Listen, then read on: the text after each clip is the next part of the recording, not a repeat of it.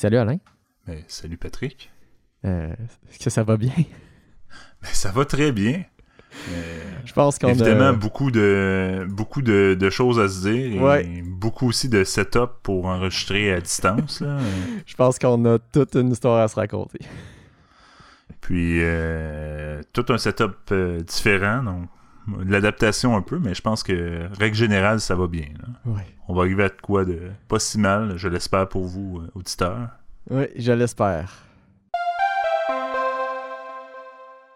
Donc, euh, bonjour tout le monde et bienvenue à ce neuvième épisode de Bonjour Hi Montréal, en compagnie de Alain.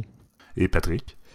Et donc, euh, aujourd'hui, avant de parler euh, encore une fois du sujet chaud, euh, qu'on a eu la chance de quand même parler beaucoup la dernière fois, euh, je voulais juste faire un petit follow-up sur l'histoire du boosted board que j'ai pu euh, parler. Pour dire que, premièrement, je n'ai pas acheté de, de nouvelles planches, ni de pièces d'ailleurs, parce que je, ça a l'air que j'ai pas eu le temps et que ça n'est pas été dans mes préoccupations. Mais qu'est-ce qui s'est arrivé avec Boosted, finalement? Moi, j'ai j'étais au courant de la nouvelle de genre semi-faillite, là. Oui, Il se passe quoi avec ça? Donc, euh, en fait, finalement, euh, ça a vraiment fermé. Euh, et deux choses que j'ai pu lire, puis j'ai été lire tantôt aujourd'hui. Une partie de la propriété intellectuelle a été rachetée par Lime. Et Intéressant. tout le stock, inventaire, pièces et whatever qui restait a été racheté par une personne slash entreprise aux US qui maintenant vend les pièces et services. Il s'est fait une business avec ça. Ben, c'est une très bonne idée parce que les produits Boosted, il y en a eu beaucoup qui se sont vendus, puis euh, ça permet de continuer un peu la maintenance puis la durée de vie. Ouais. Mais tout ça pour dire que j'ai été occupé avec autre chose parce que je n'ai absolument rien acheté. Euh, pas de boosted, pas autre chose non plus. Pas de pièces derrière non plus. J'avais regardé, j'ai pas pris le temps de continuer. Et mon histoire de problème de batterie, finalement, que j'avais raconté qu'il fallait que je recharge ma batterie parce qu'elle était morte et tout. Ben non, j'étais vraiment les patates. Euh, en fait, ma batterie, elle a un autre problème. Euh, Ah ouais? Ouais. Et maintenant, mon salaire qu'il y a des façons de DIY de réparer ça. Mais normalement, ça aurait été, il faut que tu le renvoies la batterie pour qu'elle soit euh, réparée euh, par Boosted. Donc, Oh. euh, ouais, ouais. Est-ce un problème de fabrication? Tu peux-tu rentrer dans les détails? Ou... Euh, de ce que j'ai lu, le problème, c'est euh, les cellules de la batterie qui, se n'ont pas, qui ne sont pas chargées également et qu'il y a une trop grande différence entre la plus faible et la plus forte, si on veut. Euh, Et Oh. donc, euh, c'est un système de protection qui empêche de, de charger la batterie à ce moment-là. Donc, euh, il y a des manipulations qui peuvent être faites pour remédier à ce problème-là. Mais évidemment, c'est pas simple. Et normalement, ça serait du void de la garantie. Mais bon, il n'y a plus vraiment de garantie. donc, Il n'y a plus vraiment de garantie, donc euh, Ouais. à ce niveau, euh, tout reste euh, clair. Ouais, Ouais. donc entre-temps, j'ai changé pour mon autre batterie. Ma planche fonctionne et je n'ai fait qu'une seule ride depuis le début de l'été. Donc, ouais. Euh, ben, c'est ça. C'était ça mon histoire de Boosted. Donc, euh, je vais en parler, mais j'ai pas besoin de me déplacer tant que, que j'aurais. euh, Pas de COVID, pas de travail, hein? Ouais. Pas de travail, mais pas de travail, Travail. pas de travail physique. là, ouais, Parce exactement. que euh, avec le 25% d'effectifs, euh, il y a à peu près juste les patrons qui se déplacent. Ouais. Nous, c'est pareil, là, on est euh, trois, euh, trois Gaulois qui se déplacent euh, pour, pour faire euh, le travail, puis le reste, c'est tout, tout le reste de l'équipe reste à distance. que pour remettre en contexte, la dernière fois qu'on s'est parlé, on était euh, euh, début mars. Euh, je dirais, je pense, la deuxième semaine de mars. Et là, on est début juillet, je pense en fait même la deuxième semaine de juillet. Donc, ça fait quand même quelques mois. Et beaucoup de choses s'est passé dans ces quelques mois. Effectivement. Un confinement. Un confinement, une pandémie, qui est d'ailleurs pas terminée, euh, et des nouvelles façons de vivre notre quotidien. Effectivement. Donc, Euh, tout ça a changé, hein, puis euh, on sait pas quand est-ce que ça va redevenir à la, à la normale, Voilà. mais pas du, dans le court moyen terme. euh, Exactement. Là, on est dans un nouveau normal puisque ce qu'on connaissait avant et va rester euh, lointain pendant un certain bout. Euh, donc, Alain, ce que je voulais d'abord faire, c'est repasser au travers de ce qu'on avait euh, discuté, euh, de nos premières réactions du coronavirus. Je pense que quand, quand on s'en parlait la dernière fois, il y avait, même pas. il y a eu seulement les premières mesures. Je pense qu'on rappelle, c'était les, les rassemblements limités à 250 personnes. Les magasins n'étaient pas encore fermés. Je pense que les écoles n'avaient pas été encore fermées ou ça venait juste d'être annoncé. Donc, ouais, on a vécu beaucoup d'autres choses. Effectivement, c'est. Honnêtement, c'était le fun parce que. ben, D'ailleurs, je vous invite à aller écouter nos prédictions, là, mais euh, on- ça s'est pas tout à fait passé comme on pensait que ça allait se passer. Là. non, il y a des choses qui sont passées bien différemment. Euh, je pense, je sais même pas si à, à ce moment-là, on, on, pré- on- on entrevoyait le, le confinement comme on l'a vécu. On était, non, je pense même pas que ça avait été une question. Non, non, ça n'a même pas été discuté. Là. On discutait de tapis de toilette parce que c'était la folie. C'était pas mal ça, là. Ouais, puis ça a duré un certain temps dans les magasins, puis après ça, Ah, ça ben s'est oui. estompé, mais Tu vois, pour être un utilisateur quand même assez régulier du Costco, là, ça fait pas tant longtemps que le, le papier de toilette est redevenu euh, disponible dans les magasins. hein. ça a pris un bon mois, c'est pas deux, avant que ça redevienne normal. là. Avant que le supply devienne euh, retourne au, au- au supply que les gens du Costco sont habitués, c'est-à-dire euh, Ouais. il y en a toujours à l'infini. Mais là, je, je- je veux juste faire un aparté parce que c'est une affaire que j'ai remarqué. euh, je- on parle papier de toilette, puis tu remarques des affaires parce que finalement, t'as pas grand chose à faire. Mais je sais pas si t'as remarqué, euh, mettons, je prends une marque, euh, on va dire Cachemire, OK? Si tu regardes les papiers de toilette, tout le temps, selon le magasin, ils tiennent des ensembles de paquets qui sont de différentes quantités de rouleaux, différentes grandeurs, puis des fois, c'est même pas équivalent parce que les rouleaux sont pas de la même grosseur. C'est très dur à calculer là, parce que la feuille, euh, on dirait. Ah non, c'est effectivement très difficile. Là, puis- T'as les rouleaux doubles, et après ça, t'as les simples. T'en as des fois en 12, 18, 24, 30, des fois 40 ou 52. Il est comme pas. de- pas de- Après ça, t'as de la qualité qui se rajoute. euh, Ah oui, t'as la qualité différente. Puis t'as des nombres de feuilles différents sur, Ben chaque, oui. sur chacun des rouleaux. Puis là, t'as un, t'as un- paquet en spécial, mais comme, ça vaut-tu vraiment la peine? C'est vraiment spécial, c'est juste parce que la quantité est fucked up sur ce paquet-là, c'est pas la même sur l'autre? Tu vois, euh, moi, Patrick, euh, j'ai décidé de choisir une marque et c'est toujours cette marque-là maintenant. C'est quoi la marque, euh, Alain? C'est celle du Costco. Parce que je trouve qu'il est équilibré. Euh, Le Kirkland. Kirkland, oui, exactement. Je trouve que c'est un papier euh, qui se tient. Puis moi, je pense que la qualité du papier m'importe plus que le prix. Tu sais, euh, je trouve que c'est un luxe. Tu sais, c'est sûr que je vais chercher à avoir un bon prix. Je sais qu'au Costco, c'est pas là qui est le moins cher. Mais euh, le papier Costco, Kirkland, je trouve qu'il se tient. C'est un papier qui est qui déchire pas, qui a pas des motons qui restent. C'est clean, je trouve. J'adore ça, avoir ça comme sujet de conversation. Euh, comme Et toi, dis, Patrick, tu achètes-tu le moins cher euh, euh, ben, j'essaie d'acheter en spécial. C'est quoi ton, ton flow c'est- de c'est pensée plus ça, euh, quand- c'est plus ça mon flow. Mais je pense à date, j'ai- euh, j'achèterais plus du. euh, comme je dis, je pense cachemire, je donnais un exemple, mais je pense que c'est ça la marque euh, que je regarde. Euh, mais ça, ça varie. Encore une fois, je vais dire, j'ai plus acheter en spécial que d'acheter une marque euh, euh, de façon constante. Ouais, mais c'est sûr que euh, dans ta situation, t'as pas un accès à une voiture euh, ou un Costco proche. Là. Toi, c'est de la planification, un Costco, là, pour toi. Là. Ouais, non, mais planification. En même temps, si je vais y aller, j'emprunte une voiture, puis euh, je vais y aller. Non, ça le fait, là, mais t'es-tu membre Costco, premièrement? Euh, je suis membre Costco au travers de ma business. Mais oui. Oh, intéressant, je, ne- je ne savais point. Ben, c'est quand même pratique. C'était surtout pour les chalets, en fait, que, que, que j'avais la carte de membre, en passant à RIP les chalets. Mais euh, Ah oui. euh, ah, ça, pour vrai, ça, ça va euh, clairement me manquer cet été, ça, de pas aller euh, chalet euh, ensemble, Absolument. toute la gang. Ah, ça va être triste. Euh, Puis, tu sais, plein de monde qui ont fait des dépôts sur des chalets, qui se sentent un peu avoir dans la situation. là, parce que Ah, là, ils, donnent des. Tu sais, comme moi, j'ai un collègue, il a donné un dépôt. Puis, c'est clair que l'année prochaine, le prix du chalet va, va booster. Là. Parce qu'il va y avoir plein de dépôts, puis il va y avoir des pertes, Mhm. des revenus à gagner. C'est clair qu'il va booster le prix d'une de quelques dollars pour euh, payer un peu au manque. Ben, ça va sûr, définitivement affecter le marché, euh, comme beaucoup de choses d'ailleurs. Absolument. Le chalet, c'est la pointe de l'iceberg. Si on continue à passer euh, les magasins vers euh, un autre sujet qu'on avait discuté, on parlait de la surcharge possible des réseaux et de l'Internet. Euh, mon, mon bilan de ça, c'est que finalement, il n'y a pas eu de problème malgré tout.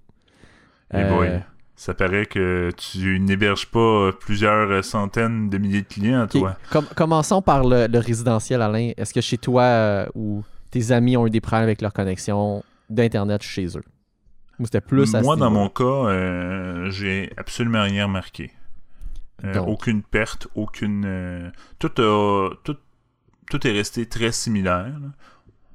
Donc, Euh, euh, tant mieux, parce qu'avec le travail à distance et tout, on avait comme pas trop le choix d'avoir quelque chose euh, qui fonctionne. de stable aussi, tu sais. Ouais. Puis euh, en plus, ce qui est drôle, en parlant de stabilité, mon fil, il fait je sais pas combien de mètres de long, puis il passe à travers un arbre up and down, là. je sais pas si tu te souviens. Ah, t'as pas un Euh, problème je avec pense ça? que non, c'est ça le, c'est ça le- l'ironie de la chose, c'est que j'ai jamais eu de problème. Mais mon fil, quand je vois les, en, en plus on a eu donné, genre euh, une espèce de mini tempête tropicale avec vraiment beaucoup de vent, je sais pas si Mhm. tu te rappelles. Euh, on a eu toutes sortes de fil. températures. euh, ah, on a toutes sortes de températures euh, particulières, là, beaucoup de chaleur, mais bref, Oui. cet événement-là, quand il y, a, il y avait- il y a eu beaucoup de vent, mais je regardais mon fil internet se promener, là, il montait facilement de euh, 1 mètre et demi, 2 mètres de haut, up and down, en, en montant, en descendant. Honnêtement, euh, c'était. Dans ma tête, il allait falloir que je me fasse un. Il allait, il allait falloir que je me fasse un point 4G. puis Que je, je continue à travailler en 4G. là. J'étais rendu là. là. Ouais, t'étais chanceux, là. Mais c'est quand même sturdy euh, pour vrai, les câbles extérieurs. Là. Normalement, s'il y a une gaine de protection, on peut même avoir un, un autre câble à l'intérieur qui sert de, de- pour retenir la tension euh, du câble elle-même, pour supporter le câble. Donc, euh, Mais je suis pas sûr que tu vois des, des, des câbles euh, de telco sur des poteaux belles bouger de 2 mètres. non, non, on s'entend. là. C'est Euh. c'est- très extrême comme configuration. Oui. là, puis je m'attends à, une coupure. Puis quand ça va arriver, ça arrivera. Puis on verra un technicien installer un autre fil à travers mon arme. Mhm. Qu'est-ce que tu veux que je fasse? J'avais déjà eu ce problème-là quand j'étais chez mes parents, euh, que je pense que c'était Hydro qui était venu euh, remplacer un poteau qui est en arrière de ma cour. Puis évidemment, ils ont coupé le fil, notre fil Internet. D'Internet. là. bye bye, Internet. Ah. Finalement, Euh, avait- j'avais réussi, je pense, à avoir un technicien le lendemain. J'étais vraiment chanceux d'ailleurs avec cette histoire-là. Pas que ça nous affecte trop longtemps. Euh, Moi, dans une pa- peut-être une petite parenthèse euh, de quelques secondes.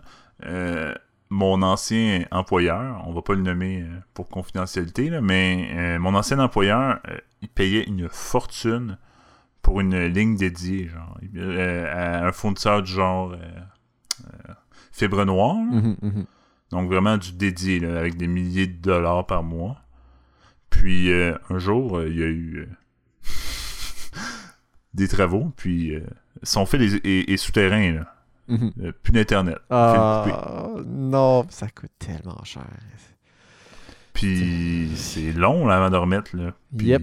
évidemment, c'est pas. euh, tu sais, quand on paye des prix comme ça, c'est parce qu'on veut avoir une qualité de service. Donc, euh, non, ça a causé beaucoup, euh, beaucoup de, de, de tort, cet, cet événement-là.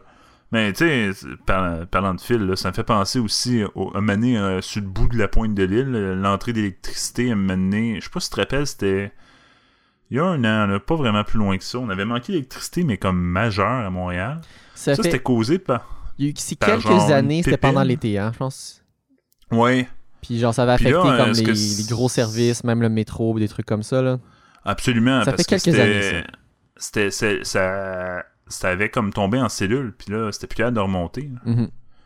Euh, Quand. euh, tu sais, le réseau électrique est redondant, mais quand toute l'électricité passe par un endroit, mais ça a tendance à sauter comme des breakers à la maison, là, puis ça avait fait. euh, non, c'était c'était particulier. Mais je me rappelle que c'était pendant le cégep, puis euh, ils nous avaient éva- fait évacuer le cégep parce que le cégep n'était pas sécuritaire avec pas de ventilation. Ah. C'est intéressant. ça. surpris. Mais bref. euh, anecdote de fils euh, qui se font couper. là. Toujours avoir deux fils. euh, mon mon, mon Oui. ancien boss avait compris, puis il avait fait une deuxième entrée qui passe, sortait à un autre point dans le Ouais, building. ben, ça, c'est la chose à faire, en effet. Comme ça, il peut profiter d'une certaine redondance euh, d'Internet. Ça dépend à quel point c'est- critique euh, à la business. C'est une, une façon plus. euh, si tu as une ligne de fibre, tu pourrais avoir par exemple une ligne traditionnelle euh, copper euh, ou coax là, comme C'est ça, backup. pas là. nécessairement besoin d'avoir un backup dédié. Mais dans, son, dans notre cas, nous, oui, parce qu'on avait beaucoup trop de volume. Ouais, c'est ça. Ça dépend encore une fois de. Euh, la- ça, dépend, ça, dépend, ça dépend des situations. Exactement. Mais moi, je comptais faire ça chez nous, là, juste pour le, le fun de le faire, m'acheter une carte euh, PCI, euh, puis mettre une carte de cellulaire, euh, tu sais, avec. euh, Ouais, ouais, genre, juste pour le fun, parce que je peux le faire. Mais ça, c'est vraiment. C'est Ben, la profession là, qui fait ça. Oui, c'est ça. C'est un, projet geek parce que t'es là-dedans puis parce que t'aimes ça. C'est ça. On se comprend.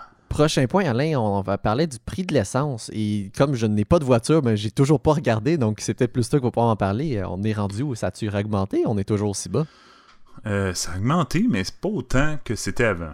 On est On est toujours euh, autour, tu sais, comme j'ai payé 1,4 hier. Ah non, mais c'est encore malade. Quand, quand tu m'as parlé la dernière fois, on était en bas d'un dollar. On était à peine au-dessus Ah de un, là. oui, on était. Moi, j'ai payé. euh, j'ai une photo sur mon cellulaire. 78 sous. En 2020. Oh mon Dieu. Mais tu sais, ça, c'était c'était quand il n'y avait plus de voitures sur les routes. là. Il y avait seulement, genre, moi qui me promenais, parce que j'allais Ah. encore à job. euh, évidemment, ceux qui l'ont pas deviné, je travaille en télécom, là, donc toujours été service essentiel. Mhm. Puis je me suis toujours déplacé en voiture jusqu'à mon travail. Euh, euh, ironiquement, je temps que euh, il arrive d'autres événements, là, mais durant le gros de la crise, j'allais toujours au travail. là. Puis l'essence, ça, ça arrêtait pas de baisser. là. J'étais comme, quand est-ce que ça va arrêter? Ouais, c'est ça, 78 cents. Incroyable. C'est encore, c'est encore bon que le prix euh, est bas. Puis encore une fois, ben, c'est toujours relatif de dire que c'est une bonne chose, parce qu'évidemment, si ça encourage les gens à acheter une voiture, ben, c'est pas nécessairement une bonne chose. Mais bref, c'est bon pour le portefeuille. Ah, absolument. Mais, tu sais, aussi, toute la situation a fait que, sais, la voiture, à part pour aller vraiment travailler, on, on sort. Moi, je sors plus, là. Je suis pas pour toi, là. Je Non, sors vraiment, tu sais, tous mes déplacements à l'extérieur de la maison sont, sont calculés. C'est-à-dire, euh, je vais, me- je vais me questionner, est-ce que c'est essentiel, tu sais? Mhm. Des, pensées que j'avais pas avant. Avant, je prenais les clés de mon char, je partais, puis c'est tout. Là, j'essaie de minimiser les risques, j'essaie de- d'aller euh, le moins souvent à l'épicerie. C'est C'est- c'est- c'est à peu près ce que moi j'ai fait aussi. Surtout, surtout au début, je m'arrangeais pour euh, comme euh, aligner mes besoins justement en épicerie puis les faire euh, vraiment moins fréquemment. là. Je pense que les deux ou trois premiers mois, j'ai j'ai fait seulement une fois par mois. Sauf genre aller chercher du lait parce qu'il m'en restait plus, mais à part ça, comme je faisais, je, je faisais une épicerie du mois. Là, Du mois, ok, non. Ouais. Ça, là ça, j'ai. j'ai. je suis revenu c'est un peu comme avant. moi. Ouais, mais c'est ça, vous êtes deux en plus là. Euh, je suis Mais- revenu, euh, mettons mi-chemin là. Que je fais, mettons, une épicerie Deux aux deux ou trois semaines. là. Wow, quand même, félicitations. Tu sais, comme nous, moi, j'allais chercher, je faisais l'épicerie trois fois semaine. Mais j'allais chercher quelque chose à l'épicerie trois fois semaine. Trois petites commandes. Ouais. Puis là, j'ai passé à une commande par semaine. Ok. Ouais, c'est ça. Mm, Puis, tu sais, si j'en ai pas, mais on va attendre. Euh, Puis Costco, j'y vais minimalement aussi. Là. J'ai Costco, c'est au mois là, en ce moment. Ouais. Parce que, euh, surtout Costco, là, honnêtement, là, euh, l'intelligence humaine là, me répugne en ce moment. On dirait que le monde, c'est la jungle. Ah. Ils, ils se sont mis Costco, euh, mais je sais pas pour les usagers qui en ont un dans leur coin, là, ça doit être la, la même chose euh, des deux que je vais, là, dans la région de Montréal et à Laval. Mais le monde, on dirait, ils font plus de contrôle d'entrée du tout, sous prétexte que, ah, on a des masques, c'est correct. Mhm, mhm.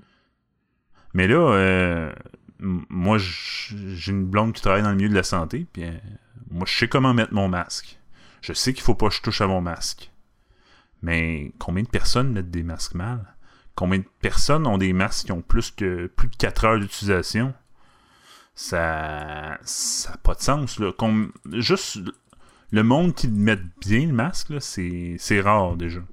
Ouais, puis tu vois, c'est un, un- un aspect que je voulais parler plus tard, euh, mais c'est définitivement un, un problème qu'on peut observer là. Puis là, euh, demain, ça tombe obligatoire partout, dans tous les lieux publics fermés. là. Ouais. Ça, ils ont annoncé ça euh, il y a une semaine, mais ça, Tu vois, on a eu un, Ça- un préavis de moins d'une semaine là-dessus. Puis ça, ça met du monde dans... Tu sais, beaucoup de monde qui se disait « Ah, moi, euh, pas besoin de masque, euh, j'achèterai pas de masque, ils m'obligeront pas à mettre un masque. » Mais là, tu vas pas avoir le choix, sinon tu rentreras pas à l'épicerie. Ouais. C'est- je, ouais, je voulais en parler tantôt, mais non, on va, on va, en, par- on va en profiter d'en parler maintenant.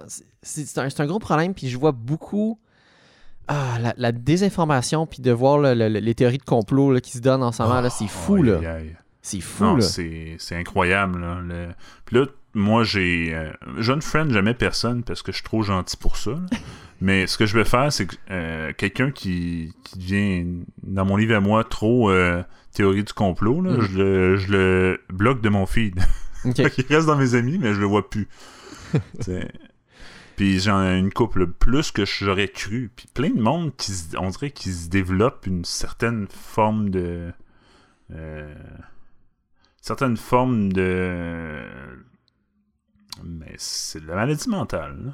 Ou mais toi tu considères ça comment Patrick? Quelqu'un qui tombe dans la théorie du complot? Tu vois, moi, ce que j'allais dire, de un, je regarde pas, je regarde pas Facebook. J'ai Facebook et je ne regarde pas Facebook. Euh, je m'en sers pour Messenger, puis je m'en servais pour les events. Les events, on passera, ça va revenir dans une couple d'années. Mais, Ouais. euh, sans, sans joke, là. Mais, euh, en fait, il y, y a deux choses là-dedans. Il y a du monde qui, qui croient, ou du moins qui sont sceptiques, puis qui vont se mettre à y croire. Mais il y a du monde qui en profite clairement pour troller là-dedans, là. Puis ça, Toi tu penses qu'il y a des trolls? Ah, il y a. Ben, j'en vois, là. J'en vois, je sais clairement qu'il y en a qui troll puis qui, qui s'amusent là-dedans. Mais le problème c'est que des fois le gars Ouais, il fait mais- un troll Mais ça. Puis là, il se ça- fait partager par des vrais cercles de monde qui s'y croient. qui- à ce point-ci, c'est- c'est juste dangereux. là. C'est juste dangereux, puis ça fait juste mettre du, du, euh, Très dangereux. du gaz dans le feu. Là. Que- Mais tu sais, je veux retirer une maladie mentale. là. Je dirais plus que le monde, ils ne savent plus qui croire. Puis l'information Ouais. est tellement rendue difficile à obtenir euh, sur les réseaux sociaux. là. Mhm. Euh, démêler le vrai du faux, euh, c'est un problème. C'est un Ouais. très gros problème. là. Puis là, en plus, tu des, des acteurs politiques importants qui agissent en retard. Trump a décidé de mettre le masque en début de semaine. là. Ouais, je l'ai vu. le- on enregistre euh, le 17, 17 juillet. Ouais. En ce moment, mais ils ont commencé à le mettre en début de semaine. c'est un non-sens. Euh, puis- Tu vois, le- pour les États-Unis, j'ai même pas envie d'en parler. Ils sont tellement dans une situation extrême, tellement dans une situation qui sont déconnectés de la réalité, que non, j'ai pas envie d'en parler. Puis si même on temps, regarde, est-ce que ça, est-ce, est-ce que ça t'étonne, Patrick? Ben, avec le président qui est en ce moment, non, il n'y a rien d'étonnant là-dedans. Je pense que toute la partie surprise qu'on avait à voir, on l'a vu, et maintenant on est juste comme, ben, c'est tout à fait normal considérant ce qu'on a déjà vu. C'est rendu normal. Mais tu te rends compte que... Oui, c'est ça, mais c'est un problème. Ouais, absolument. Euh, Euh, ouais, on peut. Mais on- si- si- peut- Tu sais, je sais- encore revenir. là, Oui, je euh, sais, mais- C'est pas de la maladie mentale. Le fait de pas croire au port du masque, là, ça peut être. Peut avoir toutes sortes de raisons. Ça peut être la désinformation. Ça peut être simplement aussi euh, des préférences personnelles. Il y a Oui. du monde qui aime vraiment pas ça, les masques. euh, tu vois, du je, monde qui ont des problèmes je suis sorti euh, une des journées la semaine dernière, je pense que c'était jeudi ou vendredi, ou que c'était une journée comme de canicule, faisait genre comme 40 avec Humidex, là. Puis j'ai été prendre Oui, l'autobus avec mon masque, je voulais mourir. Euh, ça, c'était vraiment le plus inconfortable ever. là. C'est prendre un masque en canicule dans un autobus qui n'est pas climatisé d'ailleurs. Euh, on en a maintenant, mais définitivement pas assez. Ah euh, puis je pense que j'en ai- C'est une minorité à Montréal. Depuis, depuis le début de cet été, je n'ai pas euh, pris de boss climatisé jusqu'à maintenant. Donc, j'ai pas été chanceux, mais j'en ai pas euh, Ben, faut aussi dire que ton, ton, ton achalandage des transports en commun est Beaucoup vraiment moindre. moindre. Oui, on s'entend. Mais j'ai pas été chanceux. Statistiquement, ça arrivait rarement, mais là, quand euh, tu prends en plus pas souvent le, le boss métro, Ouais, le non, boss dans ce ça cas-ci, aide là, pas. Ça aide pas, ça en aide effet. pas. Euh, mais là, euh, je voulais finir. Quand on parlait de masques, je vais quand même finir avec euh, les masques. oui, allez, moi, je voulais dire qu'au contraire, tu te, te dis euh, que le- on reçoit des messages pas nécessairement contradictoires, mais qui sont pas nécessairement clairs. Mais au contraire, moi, je trouve que l'approche du Québec vis-à-vis, par exemple, le masque, a quand même été très bonne. Puis toutes les mesures qui ont été appliquées ont été, surtout au niveau du déconfinement, ont été très graduelles. Justement, dans le but, puis même au niveau du confinement, c'était graduel, dans le but d'avoir le plus autant que possible euh, l'approbation de la, de la population. D'avoir l'adhésion de la population. Euh, Je dirais, le seul problème avec ça, euh, moi je trouve que le Québec a mis beaucoup d'emphase sur ses coms durant cette crise-là. Je Mhm. trouve ça très bien. Par contre, euh, moi j'ai eu affaire avec des enquêtes euh, euh, de la santé publique. Mhm. C'était broche à foin, Patrick. Là, c'est... Puis tu sais, ils ont fait un suivi auprès de personnes mhm. que normalement il aurait dû suivre, mais les acteurs qui ont fait un suivi se sont contredits. Wow. Moi, j'ai reçu deux réponses contradictoires complètement sur euh, mon isolement, parce que j'ai fait un isolement Mhm. par la santé publique. Ouais. Donc, tu sais, beaucoup d'emphase sur euh, l'image puis sur les relations, euh, moins au niveau du, euh, de la santé publique, les suivis en tant que tel. Ouais, ça, Yann, que veux-tu? Ça fait partie euh, des difficultés du moment. C'est difficile d'avoir euh, autant de personnel, sais. Je sais pas si, euh, mais tu l'as sûrement déjà vécu dans un emploi euh, antérieur. Mais tu sais, c'est difficile quand tu offres, mettons, un service, puis beaucoup d'employés à l'offrir, d'avoir une certaine continuité puis euh, forme d'égalité. Je sais pas Mhm. si tu. Je sais pas si tu comprends ce niveau, là. Mhm. Euh, tu sais, c'est-à-dire, euh, moi, parfois, t'offres un, un support client, puis la personne, elle serait tombée sur une autre personne, elle n'aurait pas eu le même suivi exactement. Non, d'un point de vue, d'un point de vue business, ben, tu offrais le service euh, égal, uniforme, peu importe euh, c'est Qui est égal, Ouais. mais tu sais, la santé publique, c'est pas un, un service, mais tu sais, j'ai l'impression que du monde qui ont peut-être été rushés un petit peu trop vite sur le téléphone, qui ont pas eu des formations adéquates, ou il n'y a pas de suivi adéquat qui est fait avec eux. Mais ça a, été, ça a été quelque chose qui a été mentionné, j'en ai vu quelques fois dans des reportages, qu'ils sont débordés, ils sont en retard, ils, ont, ils sont en manque personnel, ils ont été chercher du personnel. Donc oui, euh, ça devrait pas arriver, mais ce que tu me dis ne m'étonne pas non plus, considérant le contexte? Ouais, non, c'est sûr, c'est, d'exception. euh, moi, c'est année, c'est. Je, je regardais les meetings là, euh, quotidiens.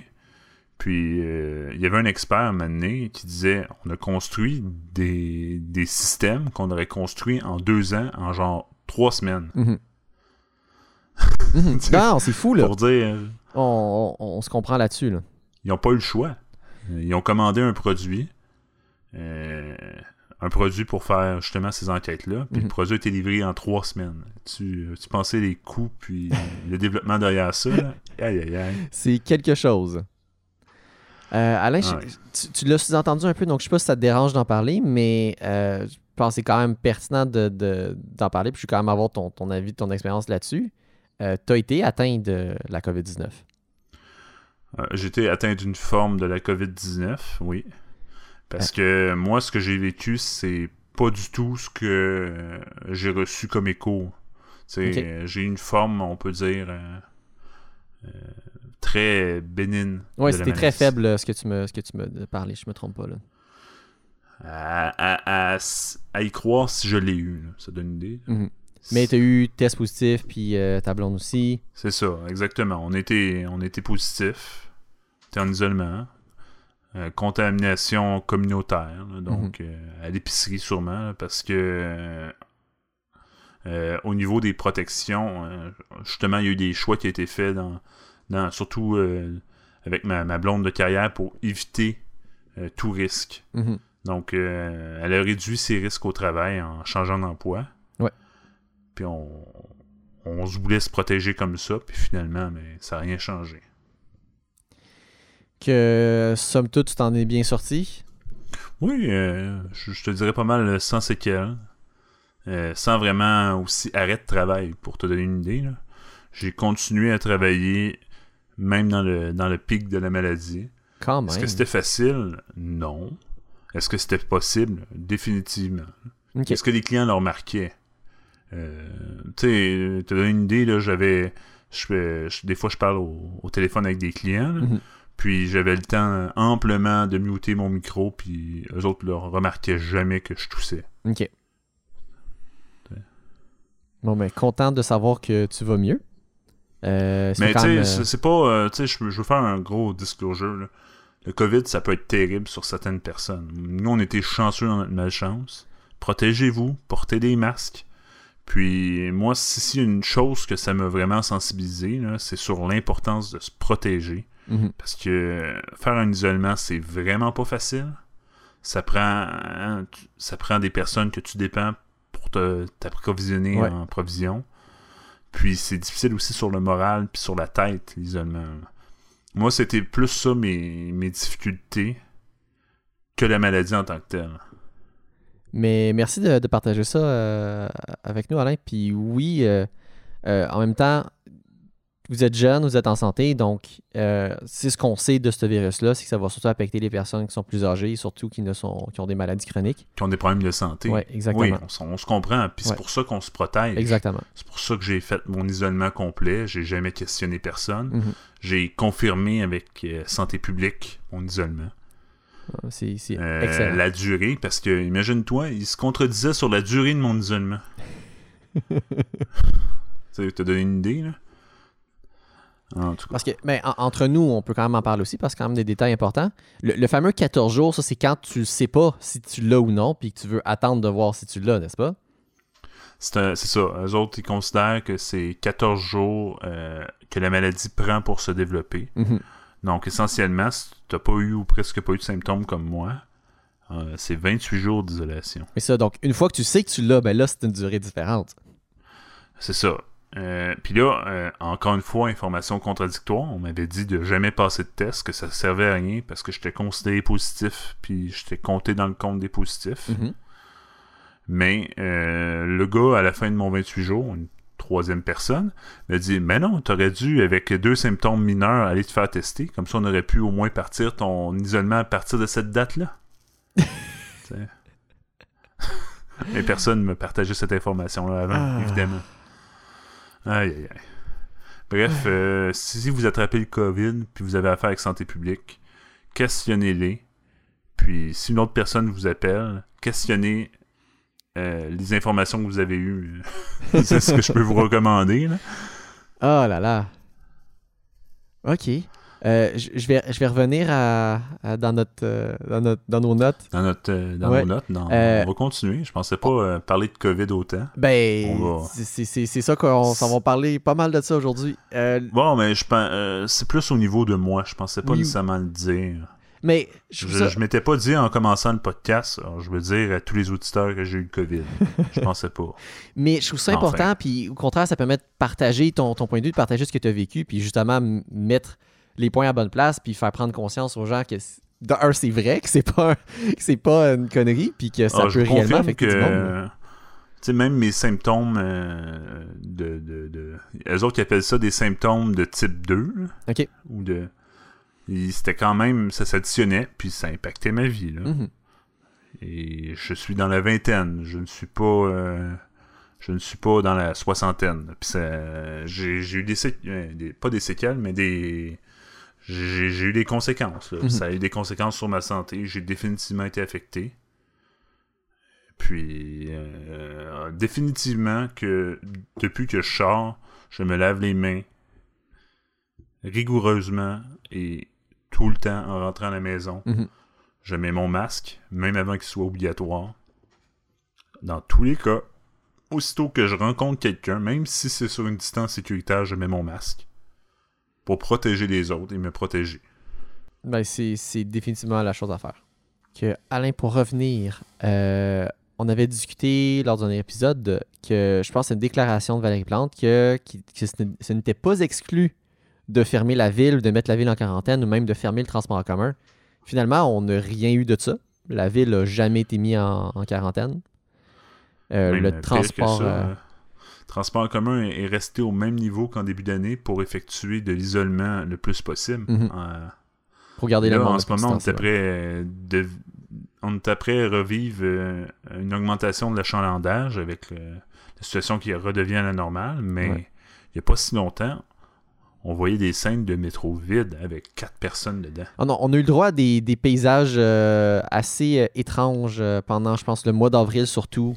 Centre-ville Ah oui. désert, euh, plus aucune heure de, de trafic, de congestion ou rien. C'était c'était très, très spécial. Ah, définitivement. Mais la ville de Montréal, moi aussi j'ai eu peur parce que je travaille, j'habite Montréal, mais Ah oui, je travailles à l'extérieur. je travaille à Laval, donc j'ai eu peur de plus être capable de me rendre. Mais évidemment, euh, tu sais, euh, ça c'est des, des, des pensées comme. Puis- euh, est axé comme uniquement sur euh, im- impossible que le, euh, le policier m'aurait empêché de sortir parce que j'avais un travail essentiel. Oui, c'est ça. Tu sais, Je travaillais pas. T'aurais euh, t'aurais été correct s'il y avait eu des points de contrôle ou whatever. Mais j'en j'en profite pour venir sur quelque chose qu'on a dit, puis justement, ça, c'est un, un autre bel exemple. On parlait de théorie du complot tantôt. Et il y a eu un moment donné, justement, à peu près au même temps qu'il y avait comme des, des- du monde qui disait Ah, ils vont peut-être mettre euh, Montréal à quarantaine. Il y a eu des vidéos qui ont circulé de trains, genre avec un convoi militaire qui s'en vient vers, comme, justement, vers Montréal. C'est comme Ah, ils s'en viennent fermer l'île. C'est comme. Je sais pas si t'avais vu ça passer. Non, j'ai pas vu ça Mais passer. ah!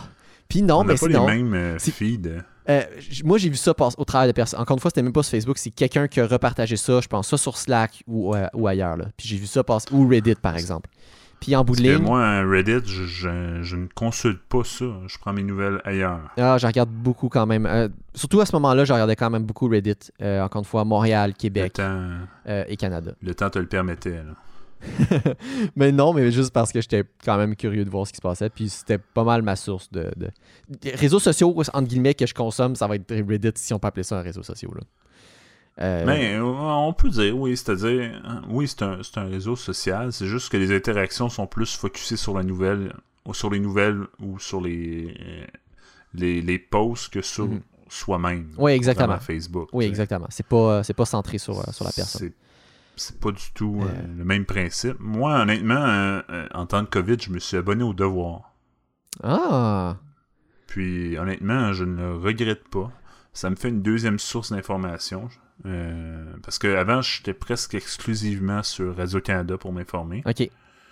Puis là, maintenant, mais j'ai, j'ai- je lis le devoir en parallèle parce que je trouve ça intéressant comme point de vue, puis euh, comme ligne journalistique. là. Tu vois, moi, j'ai la presse plus sur mon téléphone, donc je reçois les notifications de, de la presse et j'ai, je regarde, euh, euh, pas tous les jours, mais de temps en temps, Radio-Canada, les nouvelles, mettons le soir. là.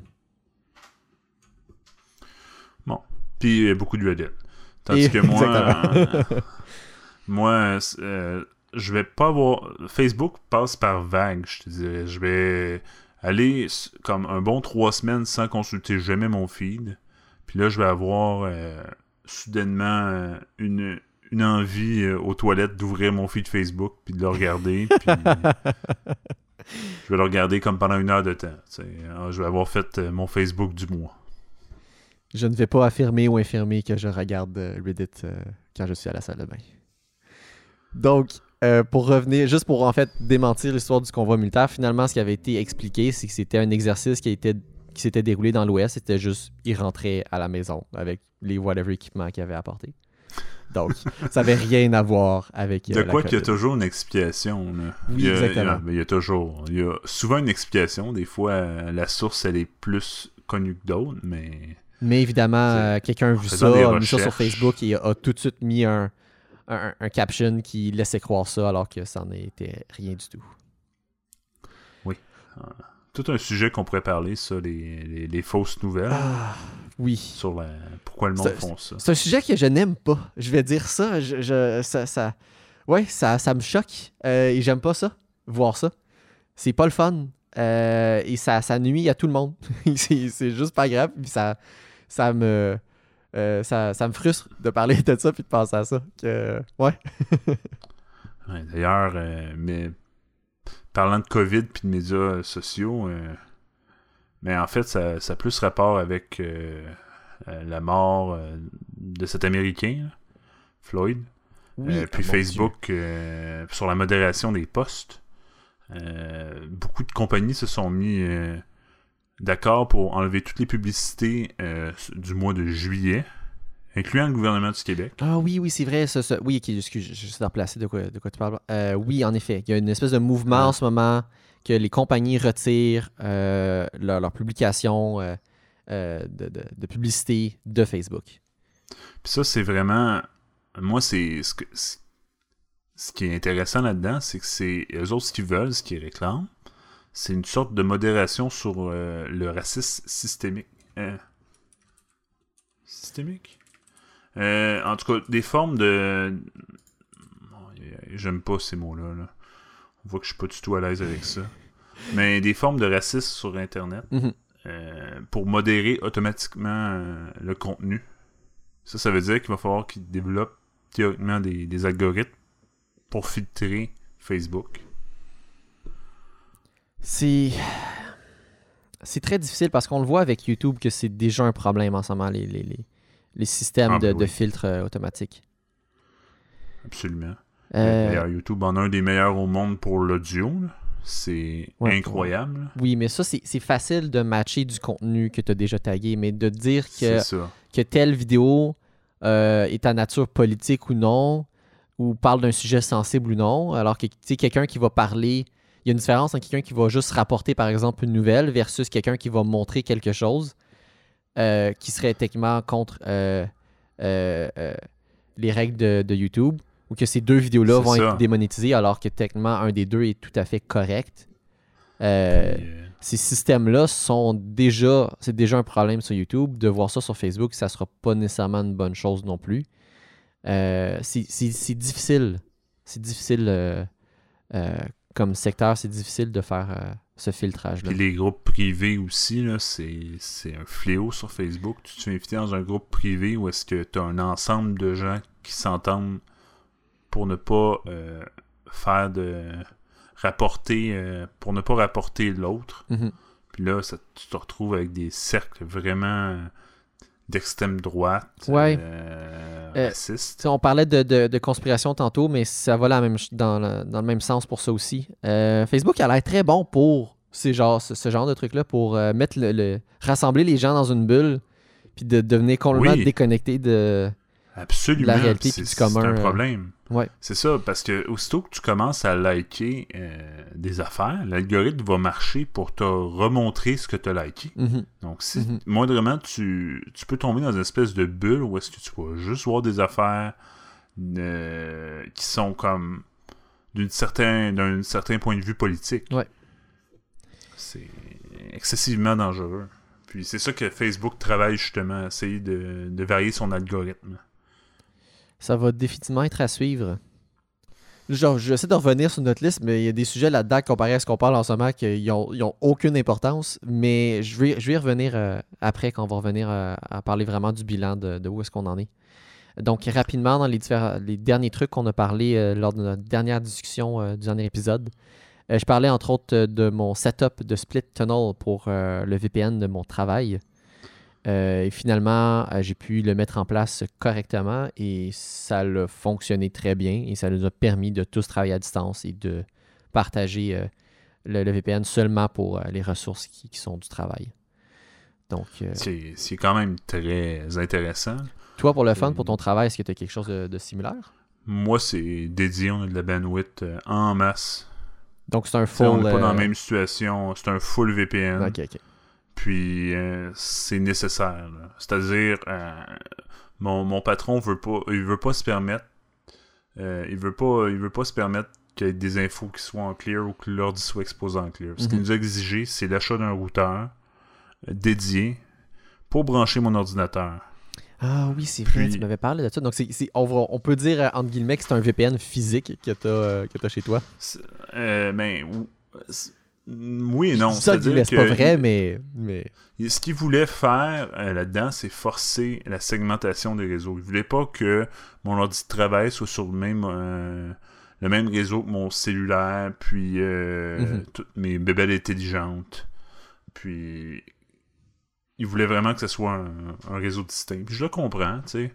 Il a travaillé très fort pour son entreprise, puis il veut absolument prendre aucun risque. Non, puis c'est compréhensible. Mais- Euh, on sait que le IoT est un, un vecteur d'attaque intéressant euh, euh, au niveau sécurité, donc oui. Puis, parlant, parlant des réseaux Internet, on avait parlé du résidentiel, mais nous, euh, en tant que fournisseur d'accès Internet, là, aïe aïe aïe, le nombre d'attaques, c'est hallucinant en ce moment. C'est. Depuis le début de la COVID, on n'a pas été capable d'enlever euh, complètement le filtrage. Ça donne une idée. Ah, ok, quand même. Euh, en ce moment, euh, chez nous, au travail, le- il y a un filtrage. Oui, il est minime, mais surtout sur les internets, euh, je dirais, mais c'est triste à dire, mais du tiers-monde, en Afrique, là, parce que des fois, il va y avoir des paquets qui sont comme coupés. Leur internet est vraiment moins solide que la nôtre. Mhm. Puis ça fait des faux positifs, puis ça arrive souvent que le pare-feu, il, il va flaguer ce genre euh, d'internet. Pourtant, c'est des, des utilisateurs qui sont ordinaires, tu sais. Mhm. Ah, Ils vont pas euh, faire exprès d'envoyer euh, des, des paquets. on se rappelle les paquets, c'est ce qu'on envoie pour consulter des pages internet, là, mais ils vont pas faire exprès d'envoyer des paquets brisés.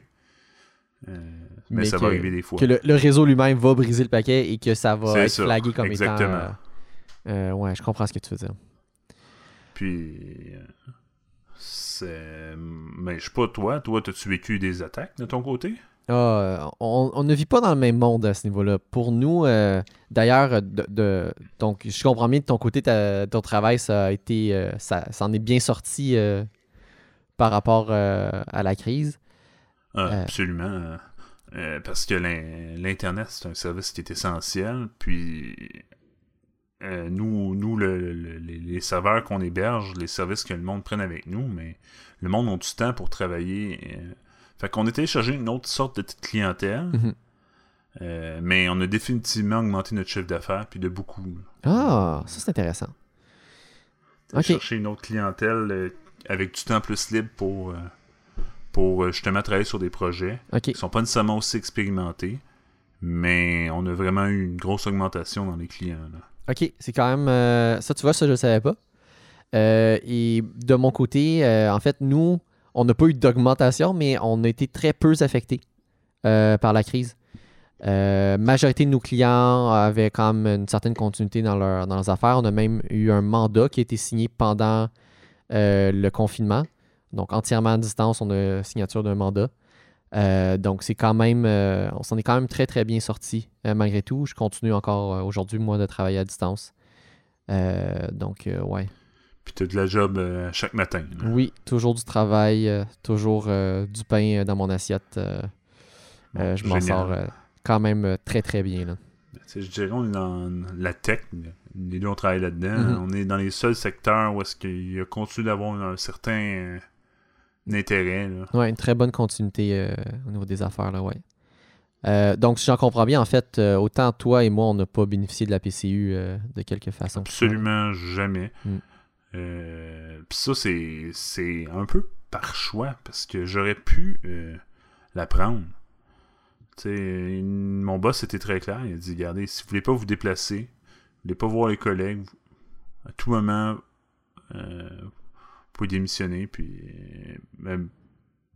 C'est sûr qu'il nous a pas, euh, nous a pas comme signé le papier, parce qu'il voulait pas avoir à payer du chômage, mhm. mais euh, il dit, regarde, démissionner, puis je vais comprendre, puis je vais vous rengager après.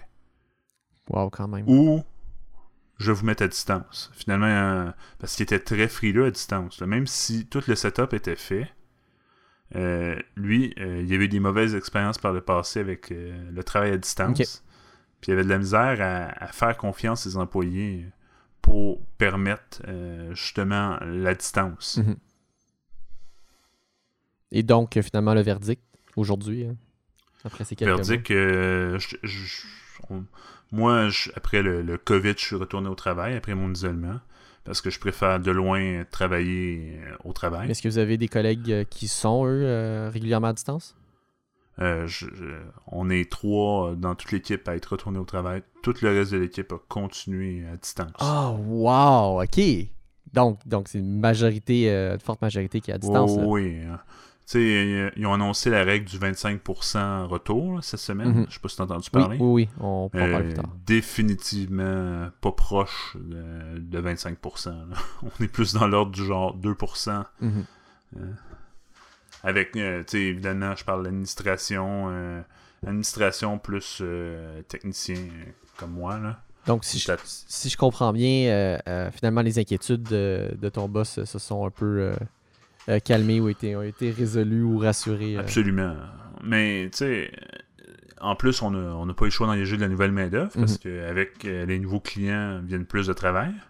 mais ces nouveaux-là, ça va être à ce niveau-là que ça, eux, ça va prendre du temps avant qu'ils autorisent euh, le travail à distance. Il va falloir qu'ils fassent leurs preuves puis qu'ils soient capables de prouver à mon patron qu'ils sont capables de travailler à distance. Ben, J'imagine comme n'importe quel nouveau travail, euh, il y a une période de probation. Là. Donc, euh, j'imagine au moins Période de probation, mais aussi, euh, tu sais, c'est au niveau juste des connaissances. Mhm. Euh, on travaille pas dans exactement le même, même secteur, pas du tout le même secteur en fait. Le seul point en commun entre toi et moi, c'est que c'est la tech. Mhm. Mais, tu sais, au niveau de la confiance, puis l'autonomie, surtout l'autonomie. quand tu es chez toi, moi je l'ai vu quand j'étais en isolement, il faut vraiment que tu. Tu peux pas te permettre de poser des questions tout le temps. Ouais. Parce que tu vas. euh, autant, mettons, qu'en physique, où est-ce que là, tu fais juste.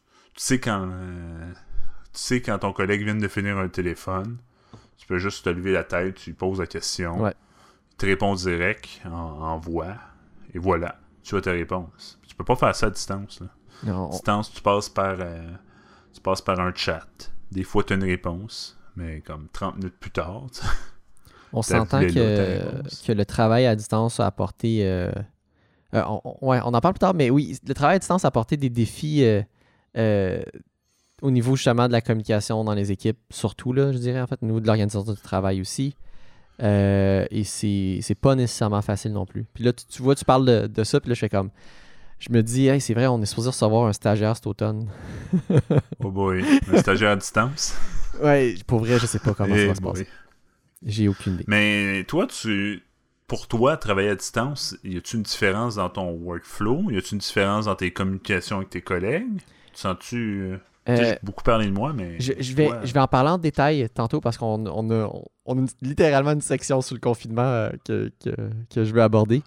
Euh, Mais de façon sommaire, ça se passe à peu près comme avant. Bon. Mais oui, il y a définitivement des, des particularités. Mais je reviens là-dessus. Garde Bon, tes questions. Parfait. Euh, pour Mm. finir, les deux derniers points euh, de- qu'on a discuté lors du dernier épisode. euh, la crise, on parlait de possible crise économique. Alain, est-ce que finalement on a une crise économique? Je pense que oui. Mais c'est-à-dire, hein, une crise maintenue en vie par les gouvernements qui ont été très généreux dans les subventions. Ouais. Euh, C'est vraiment été. Ils ont, ils ont mis beaucoup d'entreprises sur respirateur artificiel. D'ailleurs, des entreprises pas nécessairement rentables à la base. Mhm. Mais Euh, oui, euh, beaucoup d'argent qui a été prêté. et On va avoir un déficit monstre. euh, je me Là, je, je vais sortir un chiffre. Je ne sais pas si c'est le bon, mais si je me trompe pas, on parlait de 300 milliards de déficit qui a été justement engendré directement ou indirectement par le COVID. Donc, au niveau Euh, du Canada. Je ne suis pas, euh, suis pas au courant du, du chiffre exact. Mais oui, c'est définitivement milliards. Puis c'est dé- définitivement centaines de milliards. Euh, aussi, notre euh, taux euh, d'intérêt, le taux directeur est rendu à, euh, je pense que c'est On a ver- perdu notre 0,5 ou 0.25. C'est- incroyablement On a perdu faible. notre cote parfaite. Ah, parce qu'on avait ici. une cote parfaite euh, Ah, de oui. crédit. Là.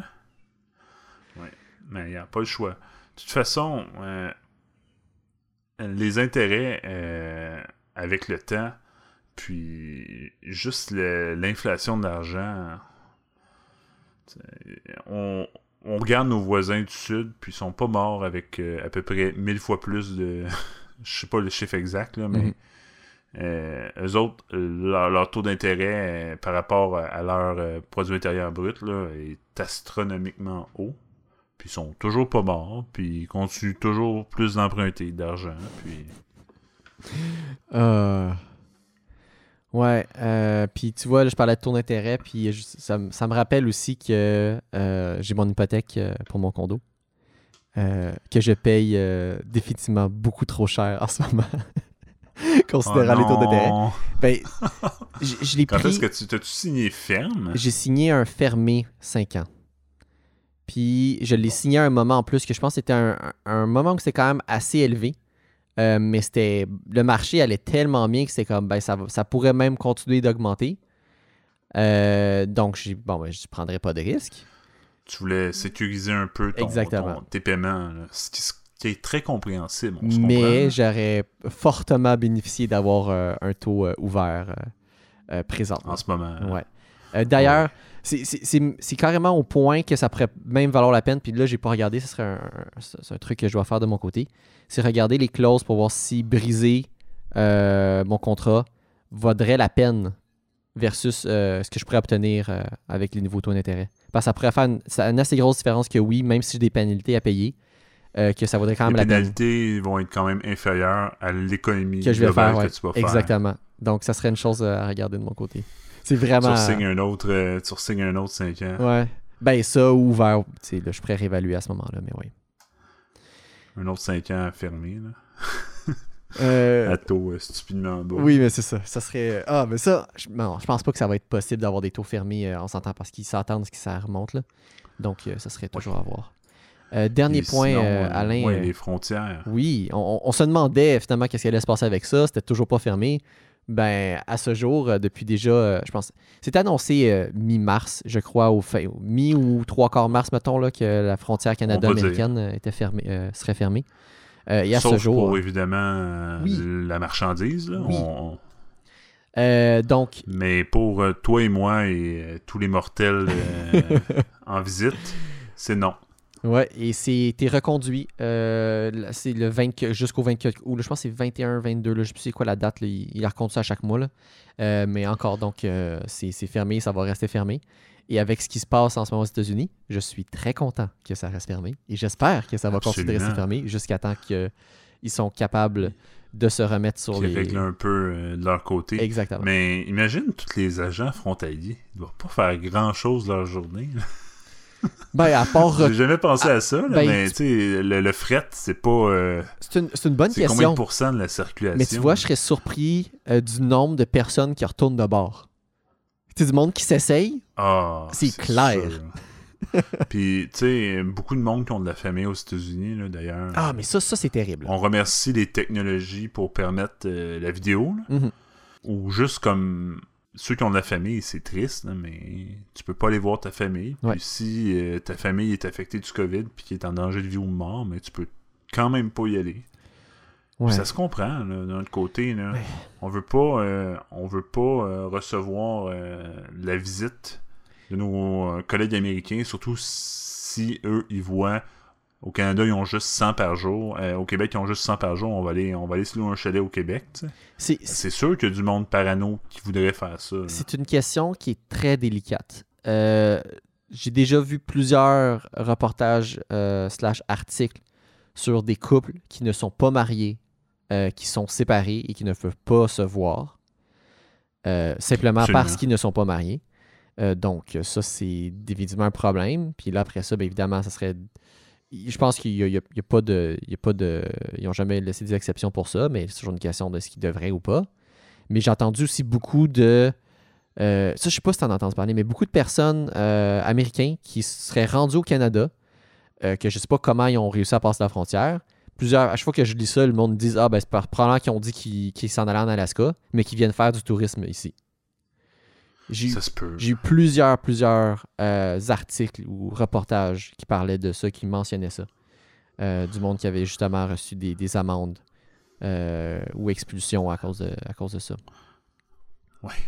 Mais c'est sûr que moi, tant que la ligne directive elle reste fermée, je m'inquiète beaucoup moins. Oui, on- on s'entend. Si c'est un cas d'ex- d'exception, là, moi, c'est pas ça qui va me déranger. Ouais. Donc oui, en effet, je suis pas content de voir que- que- qu'il y en a qui réussissent à passer euh, l'entonnoir, mais je suis très content que, que le mot d'ordre, c'est euh, que ça reste fermé pour l'instant. Je sais plus comment c'est rendu, mais tu sais comment c'est un non-sens, la société de consommation aux États-Unis. Les tests de COVID au début de la maladie, c'était 1500 US. Puis pas nécessairement remboursé par les assurances. là. Euh, Très peu d'assurances se remboursaient. là. Tu sais, l'accès aux tests, puis euh, la quantité de malades, d'après moi, on, on est lo- pas loin de la réalité, là, mais ça pourrait possiblement être faussé. là. Mhm. Puis ça, c'est sans compter que le test, pour l'avoir fait euh, deux fois, il est vraiment pas le fun. Ouais. Puis, euh, tu veux pas, là, tu veux pas, beaucoup de monde en ont peur, là, dont des personnes que malheureusement j'avais fréquentées avant d'avoir le diagnostic, qui ont jamais été de passer à cause de ça. Si je me dis, si c'est dans ma famille, il y a eu ce type de réaction-là, c'est sûr que ça doit arriver aux États-Unis. là. Ouais. Ça va être ça ma réponse. je ris, mais c'est pas drôle. Ouais, non. Euh, Oh, je ris jaune, comme on dit. on rit jaune, oui. Euh, D'ailleurs, comme tu as mentionné en parlant de la frontière, euh, les services essentiels ont été maintenus tout le temps, malgré que c'était fermé, mais c'était pas tout fermé. Euh, Et je sais pas si Moi, j'ai en fin de compte, quelque part dans le confinement, regardé le film Contagion. Je sais pas si toi, t'as fait la même chose que moi. euh, non. un peu drôle à faire, mais euh, pour vrai, un film que je recommande, j'ai j'ai quand même très apprécié. Ça a l'air d'une espèce de une espèce de documentaire plus fictif, je dirais quasiment comme film, là, malgré- mais ouais, Euh, je trouve quand même intéressant. Mais une, une des choses qui se passe dans le film, il- on pourrait quasiment dire, c'est pas totalement ça, mais c'est- il y a une partie de la société, si on veut, entre guillemets, qui s'est effondrée dans, dans, dans la manière que c'est présenté dans le film, ou que même les services essentiels ne sont pas maintenus. Euh, Aïe, aïe, aïe, non. Ça, ça pourrait être oui, catastrophique. exactement. Donc, on n'a pas vécu ça, et évidemment, c'est- ce que tu veux éviter à tout prix. Euh, donc, évidemment, les commerces essentiels sont restés. Euh, euh, les vidanges sont toujours passées. On a toujours eu de l'eau, toujours eu de l'électricité. On n'a jamais eu de, de, de, de problème majeur. Puis le mieux que les problèmes qu'on avait, ben, c'est comme Ah non, je peux pas sortir de chez moi ou je peux pas voir mes amis. Ben, c'est quand même une bonne chose, euh, somme toute, de la que ça s'est passé. là. As-tu déjà vu la série euh, québécoise Épidémie? Non, ça me dit rien. Je vais te lire. euh, euh, Le synopsis? c'est c'est vraiment, c'est, euh, vraiment drôle, mais en fait, c'est pas un synopsis. Je suis tombé un- un- sur un article. Je Mais pour avoir vu comme le premier épisode, euh, c'est un coronavirus. Exactement pareil. Oh, wow! Avec euh, genre euh, des communications qui tournent vraiment mal. Tu sais, on parlait en, début de post- en début de podcast comme quoi le Québec avait vraiment misé beaucoup sur leur com. Ouais. Puis ça avait été solide. Mhm. Rien à dire au niveau com. Mais tu sais, euh, là-dedans, t'as comme un plot qui tourne autour justement euh, du ministre de la Santé qui veut pas trop y croire. puis Ah. C'est un coronavirus. J'ai pas regardé la fin. euh, mais définitivement intéressant comme, comme série. je... Je répète le nom. là. Ouais. C'est quoi le nom? C'est le, le nom, c'est Épidémie. C'était fait par. Euh, euh, ben, en tout cas, c'était diffusé sur le réseau de TVA. Ok. Ben, j'ai pris ça en note. Euh, et je suis capable de trouver ça, je sais pas si j'ai accès à ça, je, je, je t'en reparlerai. Euh, On regardera ça, oui. Ouais. Et moi, je- si tu regardais ça, ben moi, je te recommande le film Contagion. il y a quand même des très bons acteurs d'ailleurs qui jouent là-dedans. Des gros noms, là. Et j'ai trouvé ça quand même très bon, comment c'est présenté. Euh, Définitivement mettre dans ma watchlist. Ouais.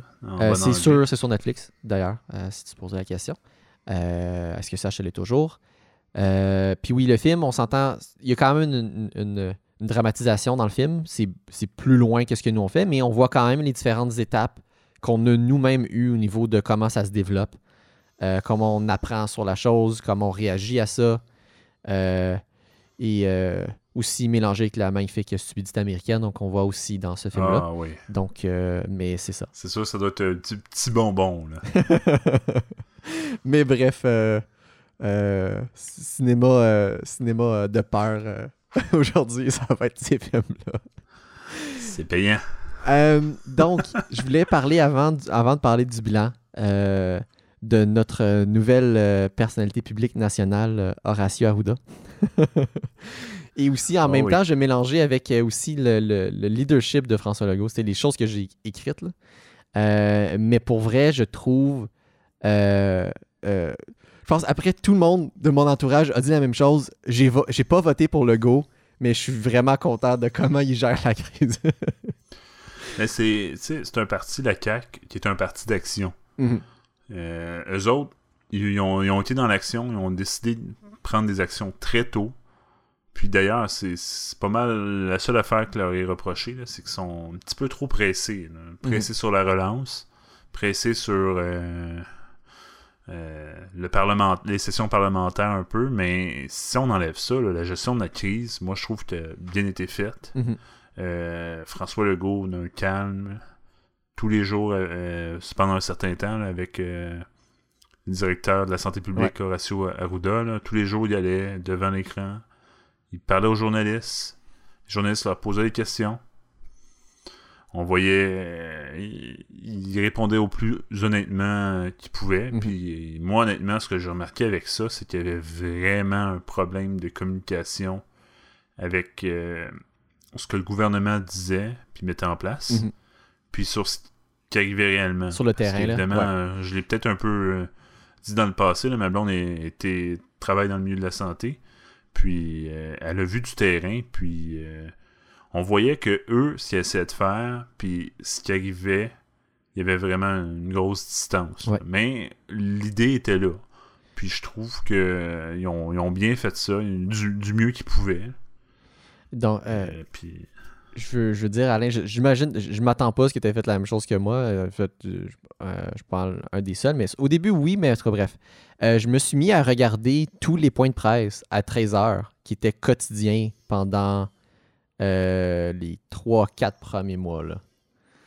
ok, Euh, tu n'as beaucoup plus regardé que moi. Je les ai à peu près. Là, c'est sûr que depuis, je pense, juin, là, ils ont, ils ont arrêté d'en faire quotidiennement. Là, c'est comme seulement quand ils ont des annonces spécifiques. Puis là, il y a comme, il y a d'autres types de conférences qui se fait. Mais les points de presse qui faisaient le point sur la COVID, euh, c'était le mois. euh, depuis comme depuis que je travaillais à distance, même avant que je commence à distance, euh, la semaine suivante de notre enregistrement, jusqu'à justement mois de juin où il y en avait un tous les jours, je les ai tous regardés. En direct, je dînais en regardant la conférence. Tu as comme fait une sorte de routine là, avec Ouais. les points de presse. Ouais. Mais que penses-tu de ça, la prod- Parce que moi, honnêtement, j'ai arrêté d'écouter, je te dirais, euh, mi-mai à peu près. Mais- Je trouvais, je trouvais ça comme redondant un peu. Euh, je comprends ce que tu dis. Puis oui, on, on s'entend euh, qu'il y a eu les premiers jours que c'était c'était très rocambolesque. Après ça, c'est- évidemment, c'est placé. Euh, les différentes choses que je veux dire, de un, ce que tu as adressé, l'histoire de qu'il y avait une différence entre ce qui était dit sur le terrain, c'était une des choses que les journalistes apportaient souvent euh, au ministre de la Santé. Absolument. Oui, été- souvent, ils disaient avec des sources, puis eux autres se Mhm. faisaient évidemment envoyer des messages. Ouais. C'est la job du journaliste. Oui. de- Oui. C'est un peu une job d'enquêteur. Non? Puis- Quand on rapporte à un journaliste une information, lui, il va vouloir les vérifier. Euh, puis quoi de mieux qu'une rencontre quotidienne avec le premier ministre? Et le directeur de la santé publique Mhm. et euh, Daniel Mécan dans le temps qu'elle était euh, au, euh, au niveau de la santé là, pour Mais, mais tu poser vois, ses questions. J'ai vraiment. C'est une expérience d'avoir fait ça, puis ça me donnait justement un, un l'envers du décor au niveau du journaliste ou de l'inverse ou de la prise d'information du journaliste. Euh, puis de voir après ça le soir aux nouvelles ce qui est gardé puis ce qui est pas gardé, c'était quand même, je trouvais ça intéressant juste de voir ça. De voir des fois des questions super pertinentes comme super stupides de certains journalistes. Euh, Absolument. Ah, ah. ça, c'est Les- une sorte d'inégalité là, les journalistes de euh, TVA. dans là. les questions. Faut, faut- faut que je le dise, là, les journalistes de TVA. Oh mon Dieu. Des fois, je dis c'est pas tout le temps, là, mais des fois, là, des questions, là. Oh my God. Puis des fois, je trouvais que justement, euh, le devoir allait poser la question la plus pertinente de la Mhm. gang, genre. Ah non, j'ai trouvé ça super. euh, pour vrai, c'était super intéressant. Puis oui, en effet, il y a des fois que c'était redondant, euh, mais d'autres fois que ça apportait tellement d'informations pertinentes. Puis de voir justement les, les, les, réacti- les, les réactions euh, humaines de- de- des personnes, de, de- justement de, France- de François Legault ou de Horacio Arruda, qui répondent à ces questions-là, qui, qui vont dire ben, j'ai pas encore l'information, je vais aller la chercher, ou non, c'est comme ça que ça doit être fait, ou c'est. ont fait preuve de transparence Oui, aussi. Là. C'est ça, ça j'ai aimé ça, là, parce que j'aime mieux que tu me dises je n'étais pas au courant, je vais m'informer, que tu me bullshit sur une Mhm. information. Ah, là. définitivement. Ça me met. Puis ça, ils se sont sûrement fait briefer, eux autres, par. euh, parce que les autres, ils ont toute une équipe euh, sur les relations euh, publiques, là, pour le coacher, puis je suis sûr qu'ils ont eu comme des, des retours, puis ils se sont sûrement pratiqués avant. Euh, parce que je trouvais ça quand même assez bien euh, rodé. Mhm. Leur réponse se suivait. Euh, non, c'est somme toute, j'étais très intéressé par ça. Mais comme je te dis, moi j'ai peut-être lâché un petit peu plus tôt que toi. là. Juste pour le fun, est-ce que tu es quelqu'un qui regarde Tout le monde en parle? Euh, je le regarde, euh, on dirait par bout. C'est-à-dire, je vais le regarder euh, pendant genre 4 mois d'affilée. Là, je vais arrêter de le regarder le reste J'en parle parce que justement, ils ont prolongé leur saison et ils ont reçu à peu près. Ils ont reçu Fran- François Legault, ils ont reçu Horacio Arruda et d'autres ministres aussi d'importance pendant la crise, pendant les petits épisodes prolongés. Puis des entrevues que je vais toujours aussi très pertinent, les questions qui étaient posées, puis les points qui étaient ah amenés. oui, mais honnêtement, l'équipe de Tout le monde en parle. Là, pour la rédaction des questions, là, chapeau. Je trouve ça, je trouve c'est un excellent travail. euh, puis c'est une émission qui est intéressante. Malheureusement, moi, je- dans mon cas, moi, je manque de temps, puis des fois un peu d'intérêt envers les invités. C'est ce qui fait que je le regarde pas toujours. Mhm. Mais on dirait que je suis toujours content de le regarder quand je le regarde. Ben- ben oui. bizarre, mon Je- feeling. non, je, je compre- je comprends, je comprends ton point. Puis tu vois, pour l'avoir Euh, je pense que j'ai regardé. À partir en fait, j'ai regardé tous les épisodes sans public. Je vais le dire comme ça. Là. À partir du moment que j'ai vu qu'il y avait un épisode qui avait comme. Justement, comme c'était pendant la, crise qui avait enlevé le public. Là, je me suis mis à le regarder à toutes les semaines jusqu'à temps que la, saison étendue finisse. Puis pour vrai, c'était super intéressant.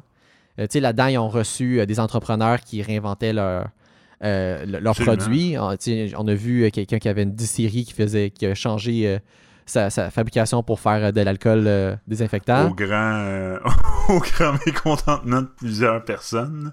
Ben, en tout cas, moi, dans mon cas, je suis pas pour anecdote personnelle de deux secondes. Mon supermarché local s'est mis à, à utiliser un de ces nettoyants-là fait par un populaire brasseur. Et c'est tu mets du liquide antiseptique dans les mais antibactériens mhm. euh, dans les mains. Puis après ça, on dirait que tes mains sentent le fond de tonne. comme 5 minutes. Puis c'était terrible. Au point où est-ce que ma blonde s'est tannée. Puis elle, elle, apportait son purel, puis elle mettait du purel devant le gars, parce que le gars, s'il ne voyait pas mettre une sorte de produit, il te laissait pas rentrer. Ouais, ouais. Ouais, en effet. Ah. Mais, par contre, très bonne idée. Tu sais, si on peut euh, se recycler, puis c'est ce qu'il faut faire. Mhm. il faut faire preuve. Quand tu es en business, il faut que tu fasses preuve d'adaptabilité. Euh, il faut que tu sois ingénieux. C'est comme ça que tu réussis en business. Si tu te laisses. Euh, si tu tombes dans la routine, puis que tu n'offres pas de nouvelles options ou tu pas de te repenser, mais mhm. tes clients vont finir par se tanner puis à partir. C'est un des autres invités, je pense que, je me rappelle. Je ne sais pas si c'était quelle compagnie, mais une compagnie qui fabrique euh, des équipements de hockey ou casse de hockey, qui s'est mis à fabriquer une espèce de hazmat suit pour euh, les travailleurs de la santé. Wow. C'est le genre de truc, ben, bref, c'est le genre d'entrevue qu'il y a eu euh, à Tout le monde en parle. Puis bref, je trouve ça super intéressant de, voir tout ça. Mais oui, pour revenir au point de presse et à la communication, je trouvé ça vraiment, quand même vraiment excellent. Comme je, dis, je redire ce que j'ai dit. Euh, j'ai pas voté pour le go, mais je suis très très content de voir la façon que ça a été géré, euh, que la crise s'est gérée. Puis même, je dirais encore aujourd'hui, euh, je maintiens cette affirmation-là. Oui. On, va pas rentrer dans est-ce que je vais voter pour lui, mais. Bref. Mais oui. oui, je suis content, moi aussi. globalement, la gestion de la crise, du moins au niveau des relations publiques au Québec, là, je mhm. suis très, très satisfait. Là je vais passer à la section suivante euh, de ce que j'avais noté. Euh, bilan euh, du Québec, Canada et monde. j'avais des chiffres que je vais essayer de retrouver. comme je te disais tantôt, quand tu cherches sur Google, tu as même des beaux infographiques qui te montrent des tableaux à même la page de recherche. Ça, me fait vraiment capoter à quel point Google est capable d'aller chercher de l'information dans les sites web. Ils veulent pas que tu quittes Google. Non, ils vont aller scraper dans des. Scraper un terme d'informatique. Euh, les, du data dans des sites web. Puis ils vont se faire leur propre infographie. Mm-hmm. Ils vont faire leur propre graphique à partir des données, genre. Puis. Oh, ça me fait. Très belle compagnie, Google. J'aime bien Google. donc, pour partager euh, les données, je vais y aller. Euh, le tableau me montre trop données, donc je vais présenter ces données-là pour Québec, Canada et le monde. Donc, on a le nombre de cas confirmés, le nombre de cas qui ont euh, recouvert, c'est pas le bon mot en français, qui ont, guéri, et le nombre de personnes qui ont décédé. Donc, au Québec, on est probablement proche. non, c'est assez à jour. Donc, à ce jour, on est rendu à 57 142 cas confirmé. Euh, au Canada, on est à 110 000. Donc, on voit qu'on a déjà une très bonne portion. Euh, on a plus de la moitié des cas euh, au pays. Au Québec. Ouais. Ça, c'était dû à, notre relâche qui, a, fait rentrer. ou, ben, tout ça, c'est en lien avec la, semaine de relâche qu'on a mhm. eu une semaine avant nos collègues. Oui, un, des bilans qui a été fait par rapport à ça, euh, j'ai entendu, je pense à Rassi Arruda qui comparait avec euh, la Colombie-Britannique, où que autres, la majorité des cas provenaient directement de la Chine. Donc, dès que euh, les frontières ont été fermées du côté de la Chine, les cas ont simplement arrêté de rentrer. Alors que nous, les cas qu'on a eus sont américains et européens. C'est ça la provenance. Donc, on a une provenance de même deux endroits différents en même temps. Et oui, avec la semaine de relâche, c'était définitivement un facteur qui a contribué à répartir le virus au Québec. Euh, partir sur la. Partir. Euh, ben, on va parler du niveau du point du virus. Partir sur la bonne. sur un bon. sur un bon temps. Puis évidemment, Mhm. mais avec les faits d'entraînement, puis les rapprochements population, on n'a jamais arrêté. Les cas n'ont jamais diminué. hein. mhm. Euh, si je continue, euh, là j'ai dit au Canada, c'est à 110 000. Euh, dans le monde entier, on parle de 13,9 millions de, cas confirmés. Donc, en, en- termes de cas qui étaient guéris, donc au Québec, on parle de 49 939. Donc, on a moins de 10 000 cas confirmés actifs, si on veut, en ce moment. Euh, C'est quand même. euh, en fait, non, c'est pas vrai Pas mal, parce qu'il faudrait que, faudrait que je soustrais les personnes décédées, en fait. On parlerait plus euh, moins, moins de 5000, en fait, en ce moment, qui seraient actifs. actif et connu. là. Ouais, actifs et connus. Exact, oui, exactement, on s'entend. Qui ont été dépistés. Euh, au Canada, on parle de 96 600 euh, personnes qui, a- qui ont guéri. Euh, donc, si j'enlève, si on fait la différence entre les deux, on parle peut-être de 14 000 moins les, les décédés. Donc, on est à peu près à, à 6 000 cas euh, en ce moment au Canada en entier. Euh, Ce qui est quand même sur une population euh, de plus de 30 millions faible. Oui, on, on- Mais- on voit que c'est très, c'est très, on a, on a bien, malgré, malgré tout, on en parlera tantôt, mais on a bien contrôlé euh, euh, au Canada puis au Québec. Euh, Puis ça, ça a passé par les mesures justement d'isolement. Ouais, puis de mais confinement, ouais. Fantastique. Euh, au niveau mondial, on parle de, de 7,8 millions euh, qui, ont, qui ont guéri. Euh, si je fais la différence rapide, on est quand même à, à près de 5 millions, je pense, cas actifs en ce moment dans le monde. Il y a beaucoup de cas actifs. Là. Ouais, et là, si on regarde les personnes décédées, c'est vraiment euh, un des gros, quand même un des. des- on est un, un des grosses euh, sources de décès au Canada, euh, au Québec. À ce jour, on est à 5647 personnes décédées. Et faut, on peut pas ne pas parler des- du drame qu'on a eu dans nos centres pour personnes âgées. âgées. Les, les fameux CHSLD. Là. des et autres centres de privés aussi et publics là. Euh, c'est vraiment quelque chose. ça a vraiment échappé au gouvernement. Il- Ça, ça a mal. Si vraiment on a un reproche à faire euh, dans la gestion de cette crise-là, c'est ce qui c'est comment. euh, C'est au niveau de la santé. Le problème, c'est que le système était déjà euh, sur le Mhm. respirateur artificiel. Ouais. Pour avoir eu des acteurs qui ont travaillé en CHSLD, là, Mhm. euh, le système était déjà maintenu de peine et de misère. Donc, quand il y a eu la crise la, la COVID, ça, ça n'a qu'empiré. Puis ils sont même, euh, même venus au point de demander aux médecins spécialistes de rentrer euh, faire des jobs d'infirmière. ah, eu ça. Donc c'est un ensemble de facteurs qui ont amené cette euh, situation-là. Et ils ont usé de vraiment beaucoup de créativité pour résoudre ce problème-là. Donc en bout de ligne, la crise a amené un, un- C'était déjà un problème de main-d'œuvre, mais a amené vraiment une situation critique en point de vue de main-d'œuvre, avec les départs qu'il y a eu, euh, euh, départs-absences qu'il y a eu pendant la crise elle-même.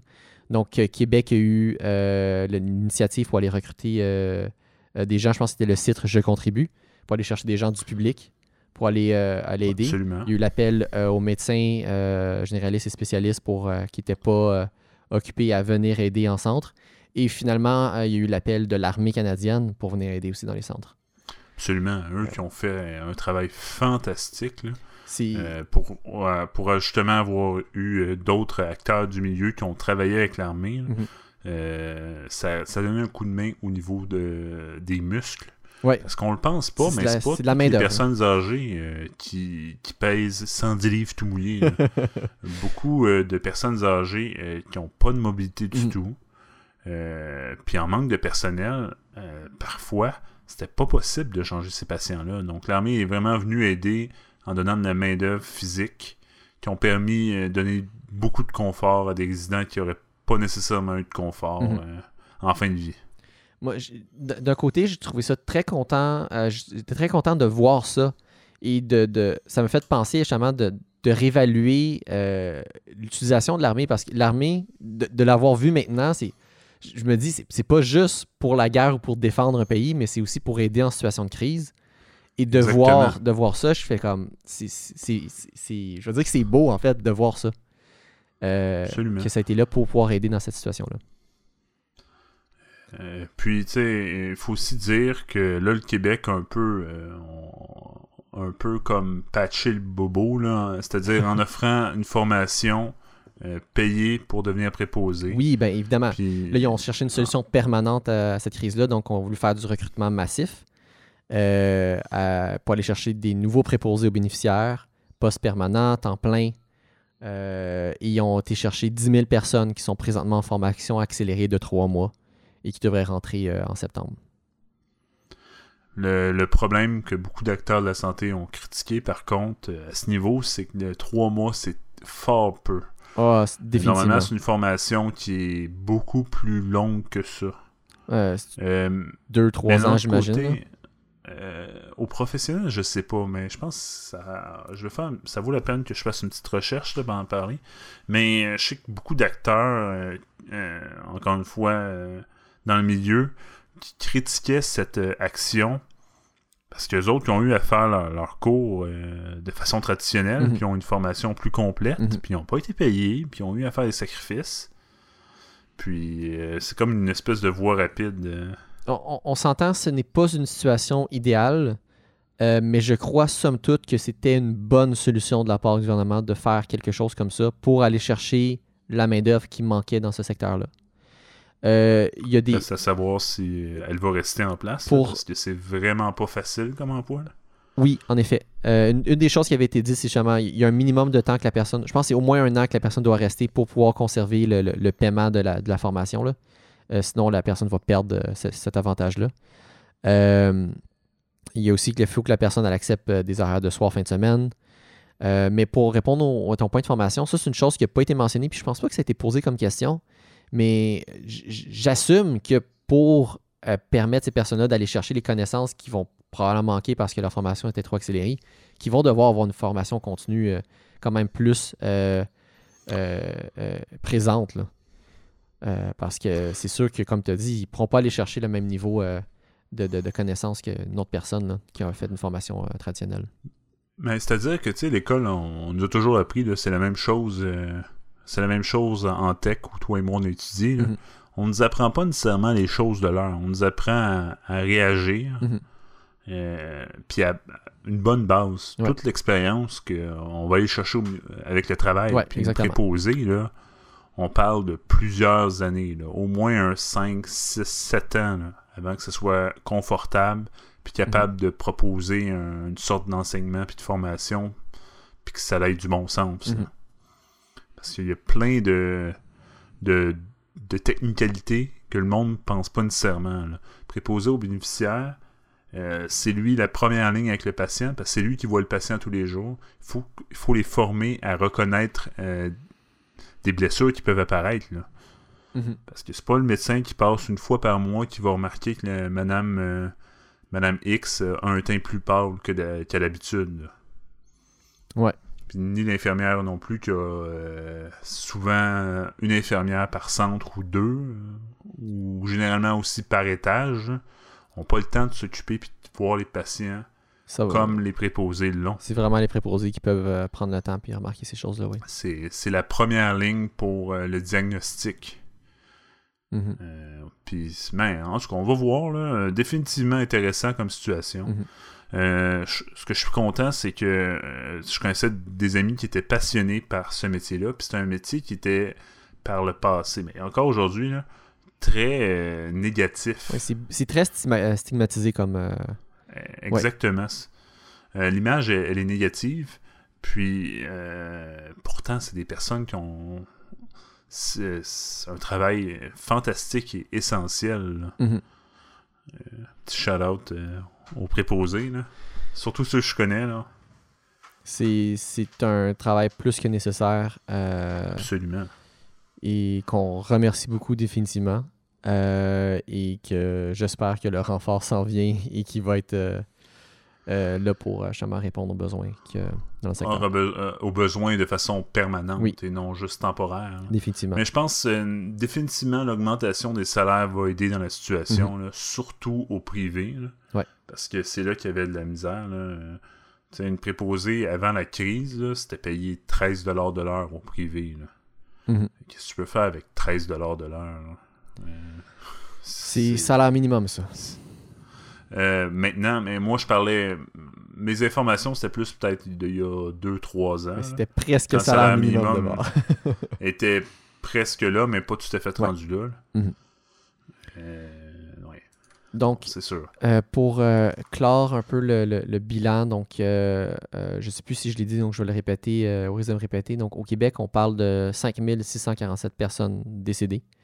Et si on compare avec euh, le Canada, on parle de euh, 8839.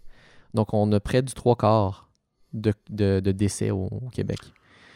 Mais il faut faire aussi euh, attention. Là. Euh, On n'évalue pas les cas de la même façon. Mhm.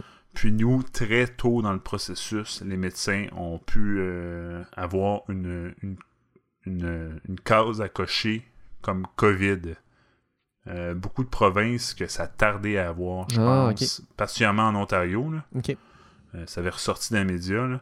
Euh, donc oui, les, les chiffres, il faut toujours faire attention au niveau des morts. là. Puis évidemment, quelqu'un qui serait mort naturellement, si quelqu'un qui était en fin de vie, là, Mhm. je, je parle en CHSLD, Ouais. qui serait mort naturellement, mettons, deux mois plus tôt, si la personne a eu la COVID, il est mort de la COVID et non de sa condition. C'est donc on- au Québec, on a mis beaucoup de cas COVID. Que oui, il y avait la COVID quand ils sont décédés, mais des fois, c'est pas juste ça. C'est au niveau de la condition physique. OK. Je vais finir avec le bilan en, en mentionnant le nombre de décès euh, mondial pour juste euh, mettre un, comparatif. Euh, on parle de, de près de 600 000 décès au niveau mondial. Et là, euh, comme tu viens de dire, en fait, pour le Québec, la question se pose ailleurs dans le monde comment les cas sont rapportés et, et est-ce qu'ils sont tous rapportés? Absolument. Puis définitivement des lacunes. là. Mhm. Euh, nous, au Québec, on est peut-être un petit peu, dans mon livre à moi, là, un petit peu trop agressif Ouais. sur les cas de COVID. Ouais. Mais il y a d'autres pays dans le monde, euh, je pense justement au Royaume-Uni, où c'était complètement l'inverse. Eux autres, ça a été très long avant qu'ils instaurent un, un processus pour vraiment déterminer que la mort venait de la COVID. Là. Ouais. Euh, et on a de, de- j'ai souvent lu aussi, il y a des forts doutes sur les chiffres qui sont donnés par la Chine, entre autres. Euh, que Ah non, ça c'est. Ça c'est. Ça reste un mystère absolu. Là. Non, moi je ne crois pas aux chiffres de la, de la Chine, puis beaucoup d'experts sont d'accord avec moi. là. Mhm. Oui, puis euh, euh, en fait, tu devrais plus dire que tu es d'accord avec les experts, mais oui.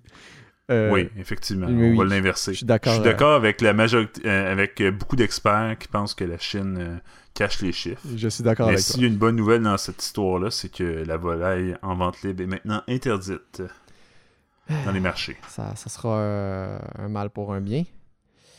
Euh, Ouais. Et donc, euh, avant, juste avant qu'on passe euh, aux autres sujets, aux autres points de ce sujet-là, juste quand même profiter pour réitérer que euh, pour le bien de tout le monde qui euh, sont encore en vie, qui ont survécu le COVID, et par respect pour ceux qui en sont décédés, s'il vous plaît, respectez les consignes de santé publique.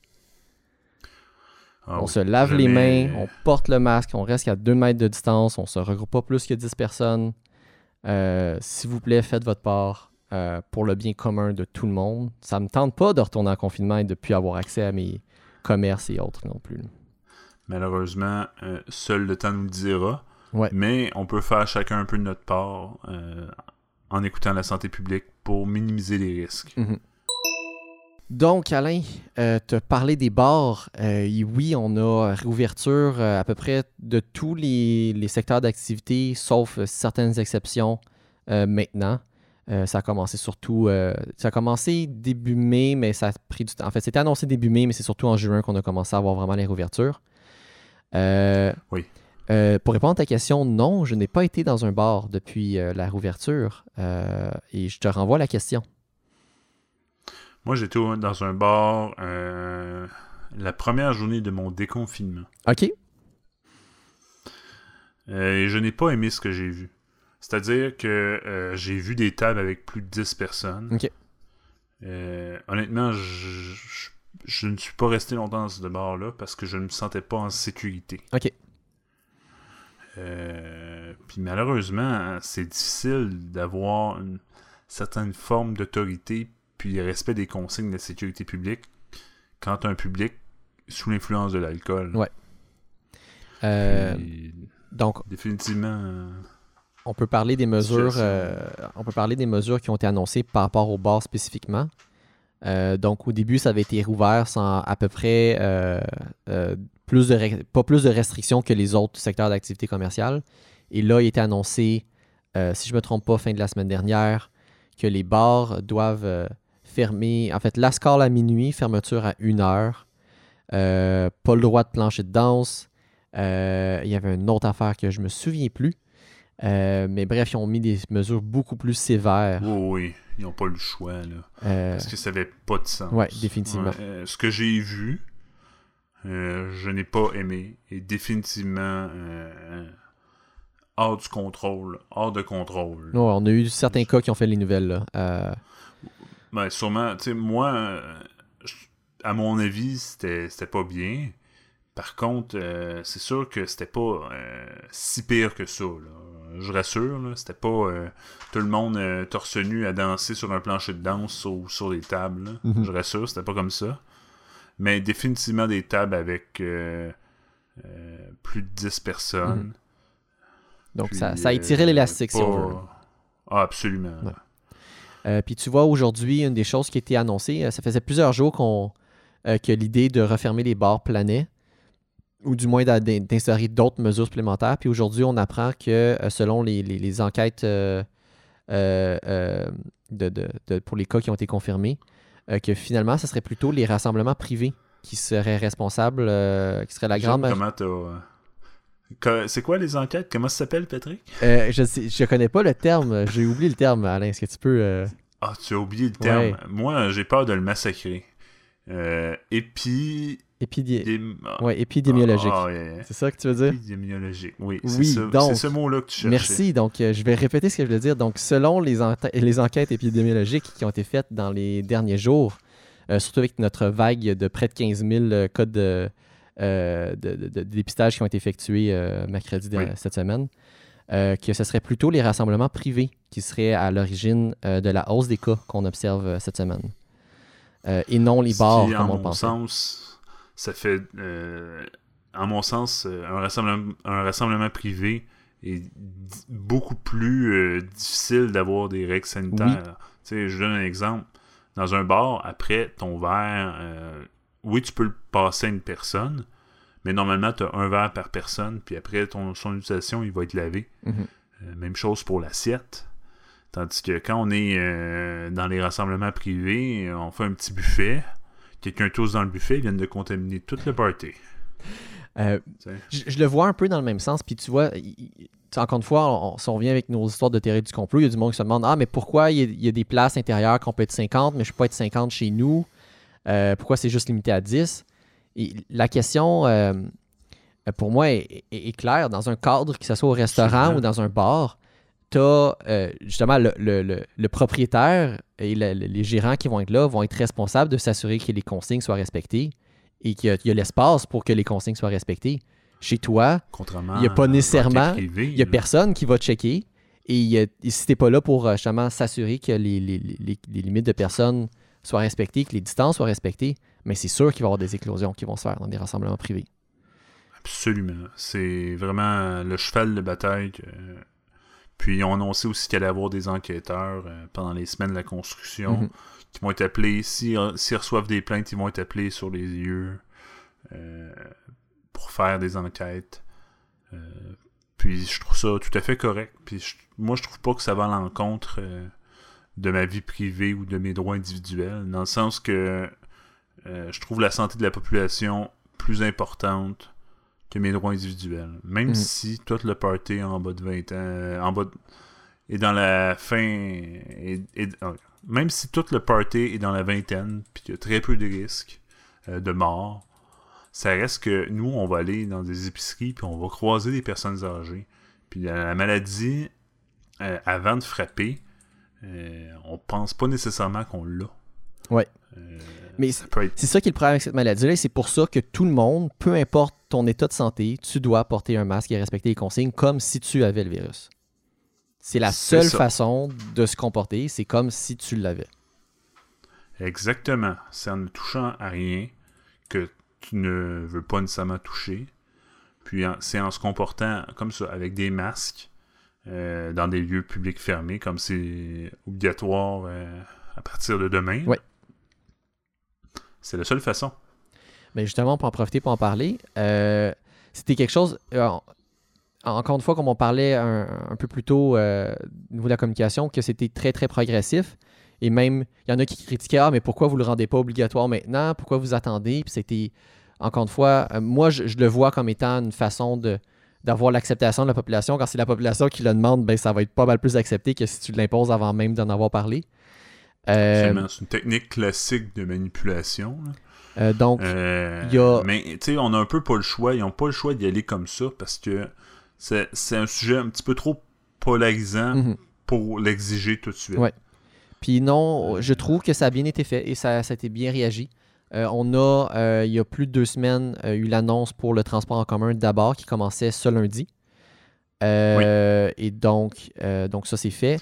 Et la journée que l'obligation dans les transports en commun prenait effet, a été annoncée l'obligation dans tous les lieux publics qui, commence, qui va commencer demain. Donc, ça a pris moins. Là, il y a eu moins, moins grand préavis pour le reste des publics. Puis encore une fois, c'est à l'ensemble du Québec. Tous les lieux publics et même les lieux communs dans les, endroits privés. Euh, donc, mettons, tour à bureau, tour à bureau, mais les halls, les ascenseurs vont aussi devoir euh, avoir respect de cette règle-là, du euh, du port du couvre-visage, qu'on devrait dire. Oui, nous, chez nous, justement, j'ai reçu un, courriel de mon patron qui m'exigeait le port du masque si je quittais mon bureau. Donc, une fois que tu es assis, c'est correct, mais quand tu te déplaces, tu dois le porter. Ouais parce que j'ai accès à un, bureau euh, avec euh, assez d'isolation sociale pour pas qu'il y ait de, de risque. J'ai pas de collègues à moins de 2 mètres. OK. OK. Donc oui, dans ce cas-là, en effet, c'est tout à fait correct.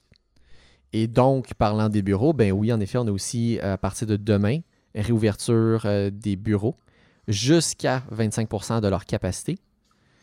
Euh, à ne pas confondre ça, j'en parlais à certaines personnes, euh, c'est pas 25% de, ton, euh, de ta main-d'œuvre, c'est 25% de l'espace que tu as normalement pour du monde.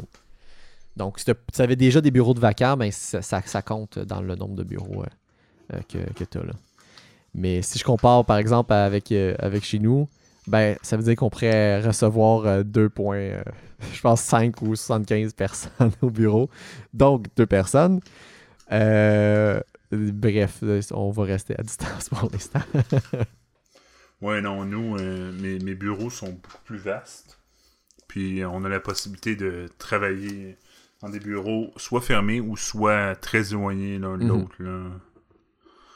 Donc. Puis euh, euh, tous nos devs en plus ne sont pas là. Parce que eux, ils ont encore moins besoin de se parler. ouais. D'après mon patron, là, yes. Mhm. Donc, euh, ben voilà. Ça, ça, fait le tour euh, du bilan euh, de où est-ce qu'on est rendu. Et là, ben, où est-ce qu'on s'en va avec ça? On risque de rester longtemps avec plusieurs mesures, travail à distance, et toujours dans le doute de voir s'il va y avoir des trucs qui vont refermer ou non, selon comment ça évolue. Et le travail à distance va devenir beaucoup plus la norme, j'ai l'impression, à long terme. Ah oui, ça va définitivement. Tu sais, une fois que tout ça va être passé euh, et que si vaccin il y a, qu'on va pouvoir régler euh, ça définitivement, ça va clairement rester d'une certaine façon. Oh oui, c'est bien trop. C'est trop euh, avantageux. Le monde se sont rendu compte qu'avec un peu d'adaptation, tu es capable de travailler. On est capable de travailler à distance, sauver tout le trafic. Ouais. puis généralement être plus productif en plus. Donc, il n'y a, pas d'argument négatif. Peut-être à part certaines fonctions au travail où c'est impossible, mais aussitôt le travail est possible à distance, euh, on en voit des, avantages. Oui, ben c'était un des, prochains trucs que je voulais parler. Donc, euh, voulais parler. Donc, si on revient sur le, confinement, en effet, le travail à distance a, définitivement changé beaucoup de choses. Euh, puis en même temps, non, mais je veux dire oui. Ah oui. Euh, euh, mais certaines entreprises, déjà en partant, n'avaient euh, aucun système à distance. Ils ont dû le mettre en place, comme tu en as parlé podcast précédent. Ouais. Euh, nous, très chanceux, on a tous des laptops, on avait déjà un VPN qui était fonctionnel, donc faire le, le- le- le- switch à distance a été très rapide. Euh, si je pense à, de mon côté, moi, ce que j'ai fait, euh, d'un, j'ai- modifié et amélioré mon espace de travail. En fait, je vais te montrer les photos dans quelques instants. Mais j'ai emprunté certains éléments de mon bureau, j'ai été acheter d'autres trucs, puis je me suis monté un espace de travail qui est beaucoup plus respectable, qui me permet d'être mieux installé pour pouvoir travailler. Euh, puis oui, euh, je suis rendu vraiment avec un, un- un vrai bon euh, setup de bureau euh, chez moi. là. Un vrai bureau, exactement. Mais Ouais. Moi, c'est pareil. Là. Je me suis monté, j'ai fait. euh, Je suis rentré en possession d'un. J'avais un deuxième écran, mais c'était mon laptop qui faisait office. Maintenant, j'ai deux écrans parfaitement identiques. Euh, un setup euh, clavier-souris euh, plus euh, fait pour le, le travail, Mhm. c'est-à-dire euh, pas nécessairement euh, on va faire des petits sons. Oui. Mais moi, j'ai toujours Pas mon nécessairement clavier, mon clavier mécanique. mécanique, mais oui. Mon clavier mécanique, euh, impossible de l'utiliser avec des, des appels téléphoniques euh, sans avoir l'air professionnel. ben tant mieux, ça te donne Mais, plus de crédibilité, non? Ouais, non. C'est-à-dire que j'ai simplement amené mon, mon bureau, mon, mon clavier de travail à la maison. Un peu comme toi, là, j'ai emprunté des accessoires. Ouais. Euh, en bout de ligne, j'ai monté mon, espace de travail que j'avais au bureau, je l'ai monté ici. Là, Ah bon. Mais tu puis c'est le fun parce que ça me permet, mais surtout toi aussi, d'avoir une certaine bulle de travail. Puis, mettons, moi j'ai une bulle d'idées, mais je me connecte euh, au, au travail, je m'en marqué la bulle dans, dans, dans, le wiki, dans notre wiki, et voilà, c'est fait. C'est-à-dire que ça me permet de... C'est un, peu un double tranchant. C'est-à-dire que j'ai remarqué que je passais un petit peu plus de temps au travail.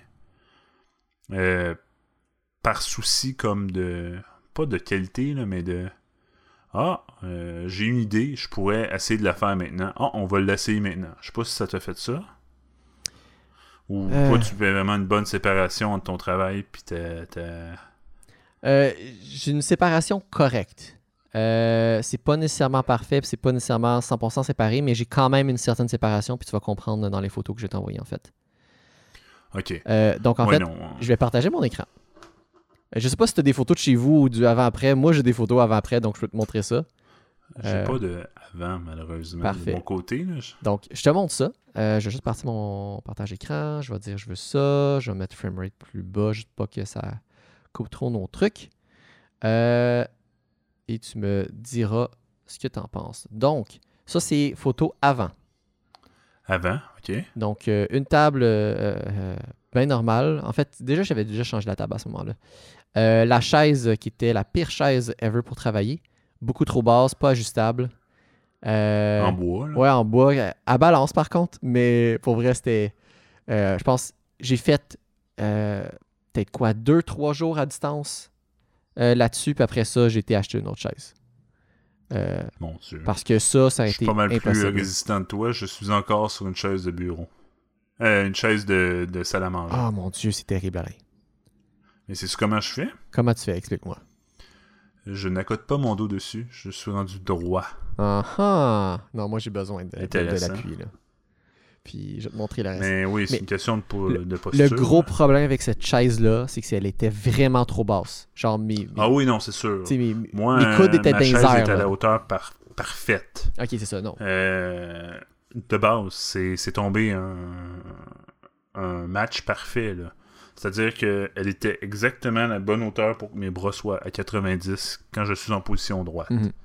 Ok. Le seul problème que j'ai avec ma chaise, c'est euh, vu qu'il n'y a pas beaucoup de rembourrage, c'est au niveau du postérieur, c'est quand je passe plus de genre 6 heures assis Ah, dessus. ok, ok. Mais j'ai pas de problème avec mon dos parce que mon dos ne touche à rien. Wow, t'es quand même bon pour ça, toi. Euh, moi, euh, j'ai eu euh, de la misère pendant un bout en plus euh, avec euh, la nouvelle chaise que j'avais achetée en, en plus. Puis là, je suis correct, mais c'était un problème pendant un certain temps. C'était une adaptation. Ouais. Euh, je, Donc on peut décrire, là, moi ce que je vois c'est une table blanche ben, je vais la linker. avec un Je laptop vais linker les photos dans, dans les show notes. Là. Euh, avant-après, mais Ouais. oui. Euh, mais oui, là, j'ai juste la table et le laptop, il n'y a rien d'autre. Là. Euh, là, juste escape, il faut que je scroll dans mes trucs. Mais moi, je sais à peu près c'est où, si je tombe dessus. Euh, c'est plus tard que ça, c'est plus tard que ça. OK. Donc, ça, c'est euh, setup du travail répliqué chez moi. Donc, tu vois que c'est la même chaise, mais là, j'étais chercher mon écran externe, euh, mon, euh, stand, mon euh, stand ton d'écran et pour le, le- le laptop. Euh, J'ai rapporté mon clavier. Donc euh, là, j'étais un peu plus mieux installé. Là. T'as plus confort. Ouais. Euh, et là, j'ai remplacé la chaise. Tu vois, j'étais Ikea. Puis là, ben, juste comme quelques jours plus tard, euh, là, tu vois, j'avais oublié de mettre la, Voilà. la souris. J'étais cherché, je pense, un, un protecteur, euh, tu vois, comme sur le plancher. Là. Euh, avant, j'étais Ah, juste. J'étais j'étais littéra- En ce moment, ça- donc, je veux pas mettre ma chaise sur le. Je voulais pas mettre ma chaise directement sur le plancher. puis C'était le même depuis le début, là, depuis la première photo. C'est quatre morceaux de tapis commercial que tu vois comme tapis dans un, un espace de bureau, mais c'était juste comme, on va dire, quatre échantillons, Ouais. quatre tuiles que j'avais juste mis à terre, que j'avais récupéré de je sais plus trop où. Euh, puis c'était ça, mon tapis. Évidemment, ça bougeait, donc c'est pas idéal. Ça, Puis je pense que j'ai été ça chercher. la job dans ton condo. Ouais, ça, mais j'ai été chercher chez mes parents le- le- l'espèce de plastique que je peux mettre par-dessus. Moi, comme ça, ça se promenait plus. Puis là, je pouvais rouler comme du monde sur la surface, mais ouais.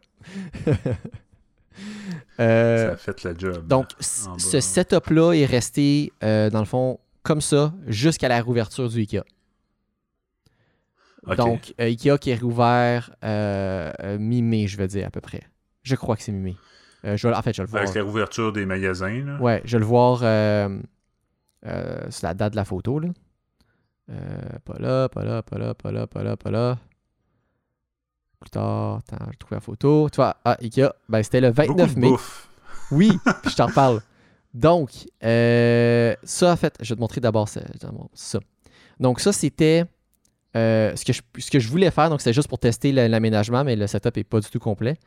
Donc, en bout de ligne, la table que j'utilisais comme bureau euh, depuis le début, c'est une table de salle à dîner que j'avais acheté cet hiver pour recevoir du monde à manger chez moi. Que mon, mon idée était, euh, j'en avais acheté deux que je pouvais mettre ensemble. Je peux recevoir jusqu'à 10 personnes. J'avais acheté des chaises qui sont présentement dans mon euh, euh, locker. Garde-robe. Un locker en ouais. bas. ouais. puis, puis l'idée était que ben, ces tables-là, je les laisse par exemple dans mon locker ou en dessous de mon lit. Puis quand je n'ai besoin, ben, j'y sors, puis je vis. C'est une vis sur chacune des pattes, puis c'est fait. J'ai, deux tables, puis je vais recevoir du monde. Je, ne re- je ne prévois pas recevoir du monde de sitôt. Donc, C'était un peu. Tu peux pas savoir le contexte, là, mais il faut savoir, euh, ceux qui savent pas, Patrick, ça fait pas tant longtemps qu'il a déménagé, là, donc il Oui. n'y avait aucune façon que tu saches que tu n'allais pas inviter du monde pendant les prochaines années possibles. Oui, exactement. Donc, euh, ben, je me suis dit, la première table, je l'ai déjà utilisée parce qu'elle était plus grande que la petite table que j'avais avant. Puis là, l'autre était encore sur mon lit, j'ai juste à la déployer. Puis pour y installer mon euh, ordi gaming. Donc, pendant tout le mois de mars et avril, j'avais été chercher, je pense, euh, mettons mi-fin mars, été chercher mon ordi euh, du studio, puis je l'ai ramené chez moi. Mais je m'en servais depuis mon divan. Euh, C'était surtout pour jouer le samedi soir, mais je m'en suis aussi servi directement pour jouer je jouais sur ma TV, mais c'était pas la position la plus confortable sur un divan, même si c'est nice de faire ça. Mais ouais. T'avais comme une sorte de HTPC beaucoup trop performant. là. Ouais, que là, ben, je l'ai je l'ai vraiment installé sur euh, comme du monde pour que je De puisse. façon permanente. euh, ouais, pour que je Je puisse. vais décrire un peu ce que je vois pour les auditeurs. là. En ce moment, je vois sa table numéro 1, qui est une table.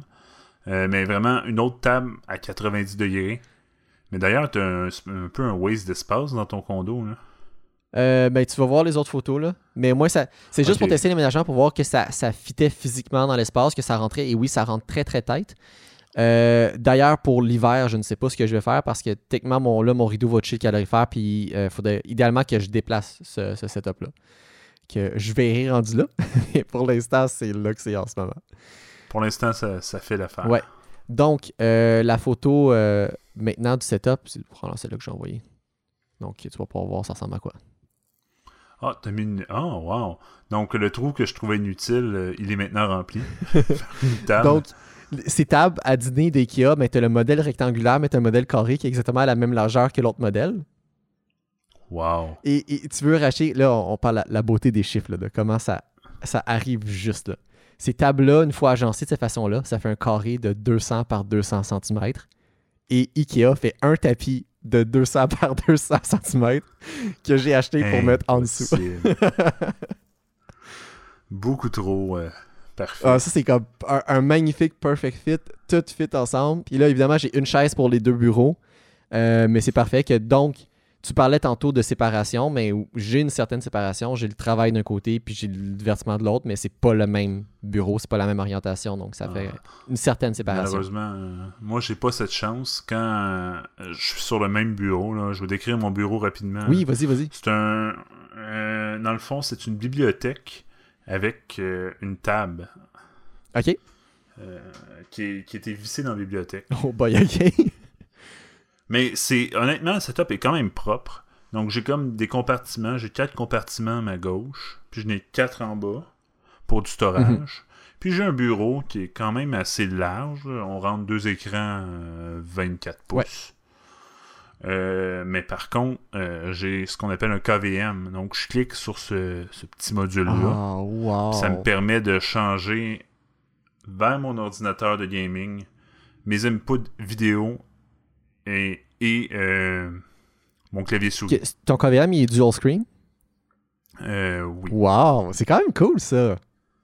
J'ai acheté ça sur Amazon. Je, je t'en Merci Amazon. Mais tu vois, je, je t'en parlais d'un autre truc que j'ai acheté. Juste te montrer cette photo-là pour juste parce que c'est un- fun fact quand même intéressant. Donc, le tapis, euh, d'un, c'est un tapis qui est réversible. Il est blanc d'un côté, noir de l'autre. Euh, là, c'est le côté noir qui est visible, mais je pourrais le tourner de bord, puis c'est aussi un, Aisément. ouais. un- un tapis qui est fini. Euh, D'ailleurs, le tapis, c'est un, un, tapis qui ressemble à une texture justement de ce que j'avais avant. Donc, j'ai la chaise directement dessus. Euh, j'ai plus le plastique que je t'ai parlé tantôt. Ça roule. Oui. Tu as un petit peu de résistance quand tu roules dessus, mais ça roule bien quand même. Euh, Puis ce que tu vois Ça en fait, dessous, euh, c'était ce qui était recommandé d'acheter euh, avec le, le tapis pour le, le fixer, je veux dire, en guillemets au plancher. Mais tu vois, quand, quand je voyais l'item sur le site d'IKEA, je comprenais pas comment ça marche. Comme, hey, c'est juste comme une feuille de feutre. Comment ça va, ça va tanner au plancher? Ça va juste glisser, non? Mais non, ils ont, ils ont un- c'est trempé d'une espèce d'enduit qui, qui, qui est sticky, qui est collant. Que- Ah, ouais, tu mets sur le plancher, là, je, je, je- puis même avec rien, là, ok, je mets juste le tapis sur le plancher, le tapis, il bouge pas. Tu peux, essaies de tirer dessus, ça ne bouge pas. C'est vraiment Que ça intéressant. fonctionne très, très, très bien. Que ça, ça, mon setup bouge pas. Je peux pas tirer dessus pour le déplacer, c'est impossible. c'est En genre. fait, je vais donner une petite, pré- petite précision sur mon KVM. Là. Oui. C'est que moi, j'ai un écran qui a. euh, En fait, c'est pas exactement un KVM deux écrans. C'est un KVM un écran. Mais euh, mon deuxième écran est branché en VGA et en DVI. Donc, je fais juste le, le swatch, euh, le switch sur mon écran manuellement. Ok. C'est quand même. C'est très fonctionnel. là. Ça me permet justement d'alterner entre euh, le, le travail et euh, le, divertissement. Plus ou moins facilement. Non, mais c'est- un bon setup. Puis tu vois, j'ai fait, quelque chose de similaire à toi. C'est drôle que tu dis ça. J'ai fait un, un truc similaire. Euh, le headset que tu vois sur, euh, ben, que tu voyais sur ma photo, que j'ai acheté au tout début d'ailleurs aussi euh, du travail à distance, euh, qui est Oui. le, le SteelSeries Art, euh, Arctis One sans fil. Pour être très très bon headset, je suis tellement content d'avoir acheté ça. C'est génial. Je pense que je t'avais déjà compté un peu. Ça vient avec, c'est pas Bluetooth, ça vient avec un dongle USB, mais qui est USB-C Oh, que je peux m'en servir sur mon téléphone, euh, sur même sur des consoles de jeux, puis évidemment euh, pour euh, les ordi avec USB-A, mais j'ai un, fil adapteur qui vient avec pour, euh, pour le changer. Mais tu vois, pour le mettre standard. comme j'ai. USB comme on connaît. là. Ouais. Puis, comme j'aimais l'utiliser à la fois sur mon ordi de travail puis sur mon ordi de gaming, mais là, il fallait tout le temps que je déplace le fil. Puis là, j'étais comme, hey, tu vas bien avoir comme un, un espèce de input switcher, comme ton KVM, mais juste pour une plug USB. Puis j'ai littéralement trouvé ça, puis j'ai acheté ça. Fait que tu cliques sur le J'ai bouton. un et bouton pouf. puis le switch d'input entre les deux ordi. C'est malade. Ah, wow. Ça fonctionne tellement bien, puis ça, c'est, c'est exactement ce que je voulais, que c'est vraiment parfait. Ah, Euh, Génial. donc, euh, Génial. ouais, que ça, les setups ressemblent à ça.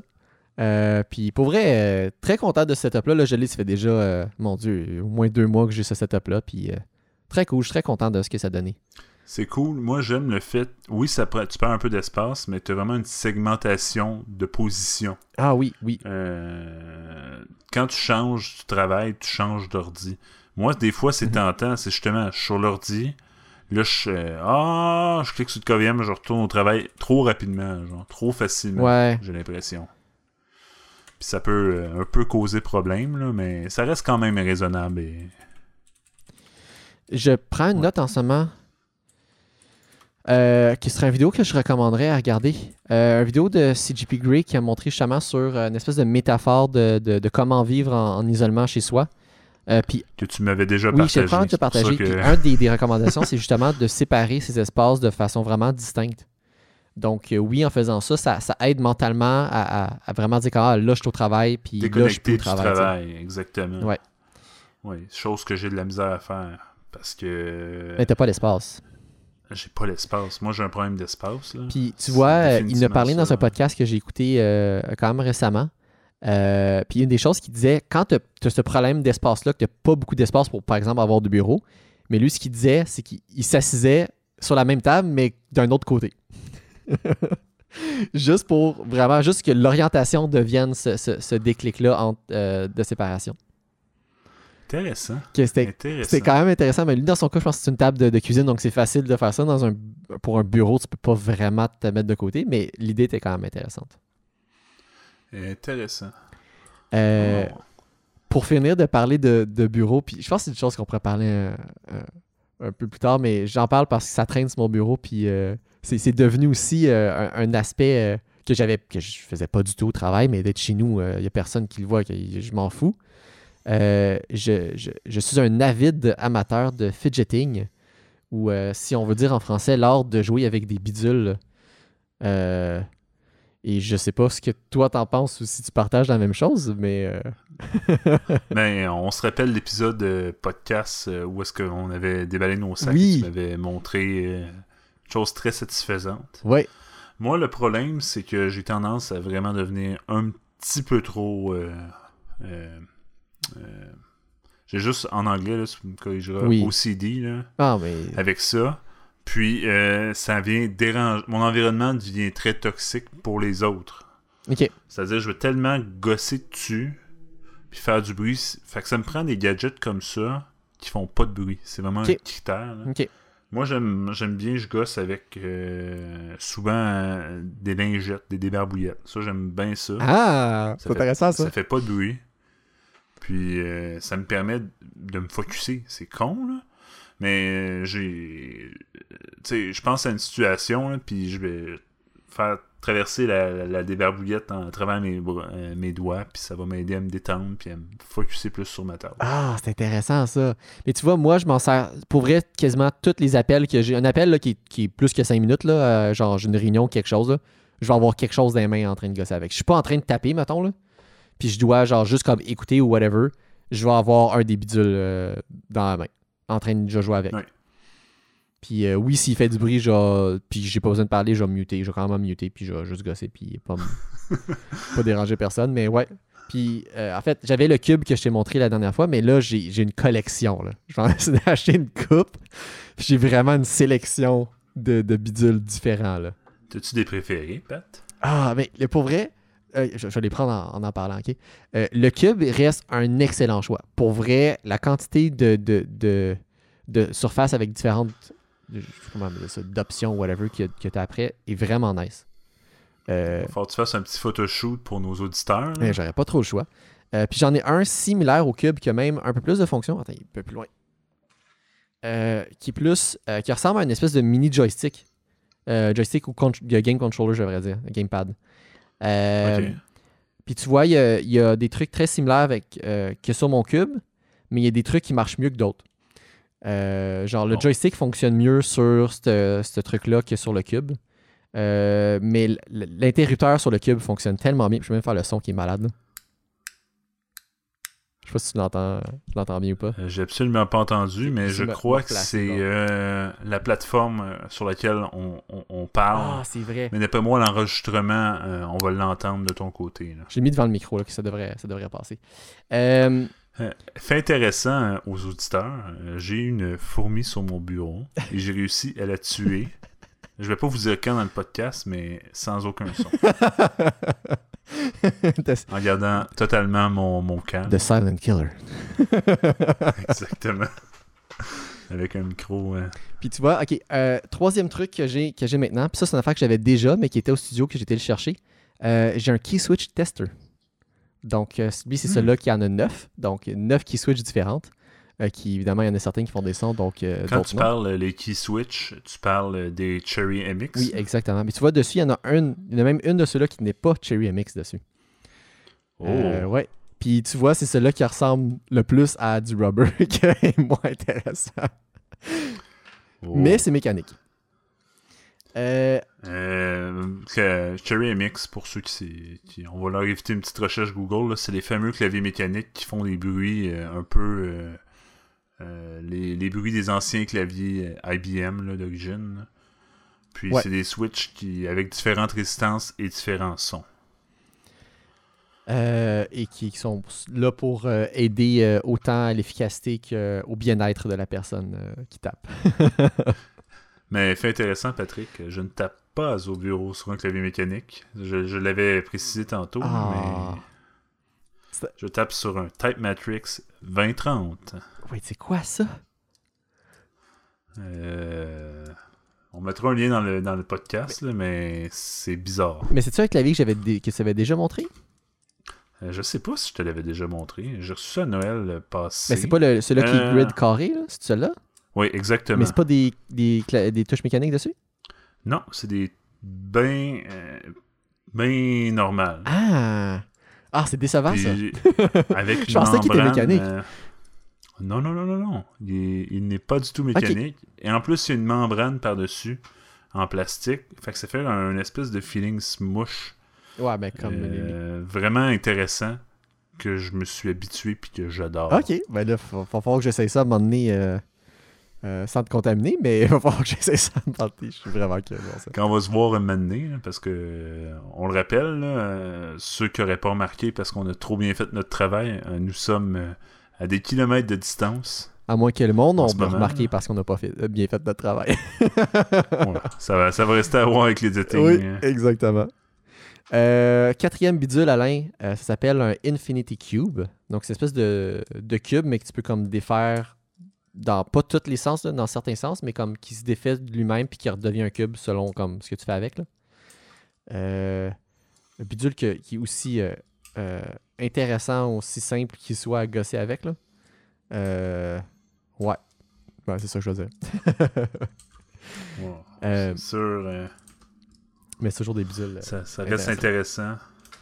Je me suis aussi acheté un fidget spinner et c'est définitivement l'affaire la moins intéressante que j'ai acheté.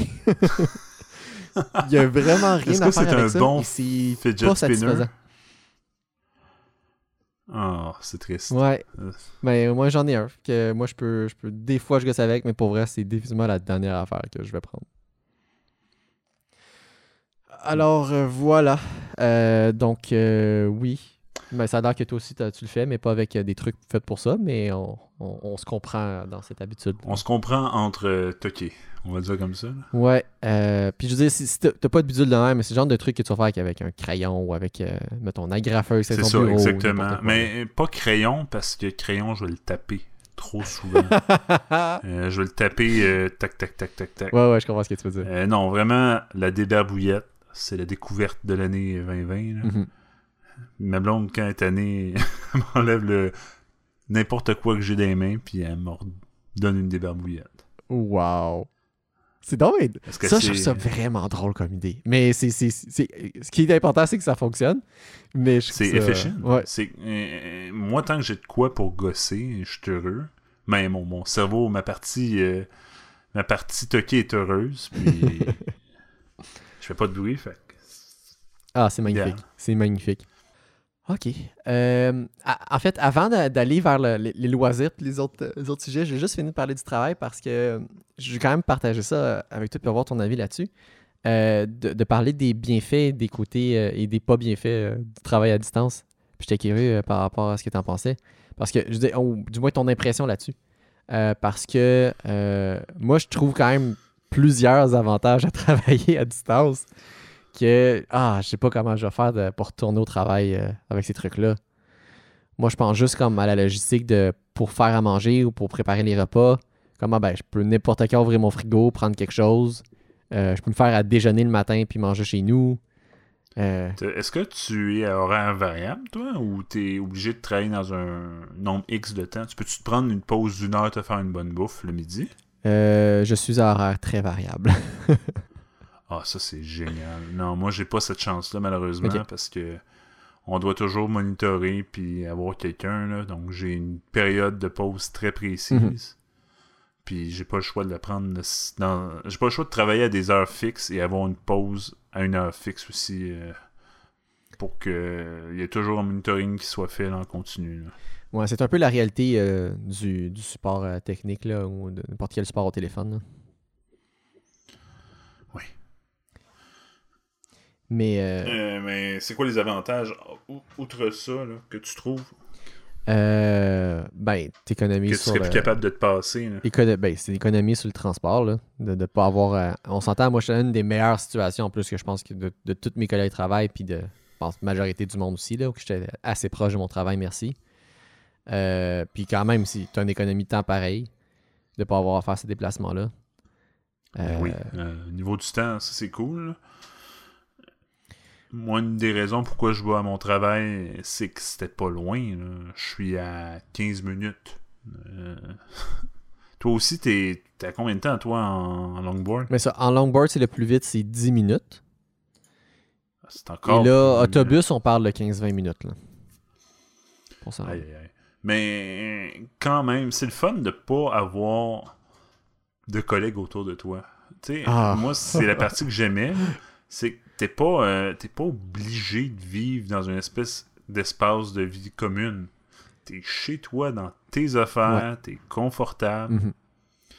Euh, oui, t'as le même travail à faire, mais relativement le même travail à faire. Alors, on va poser la question qui est euh, ultra importante. Est-ce que tu portes un pantalon en ce moment? En ce moment, oui.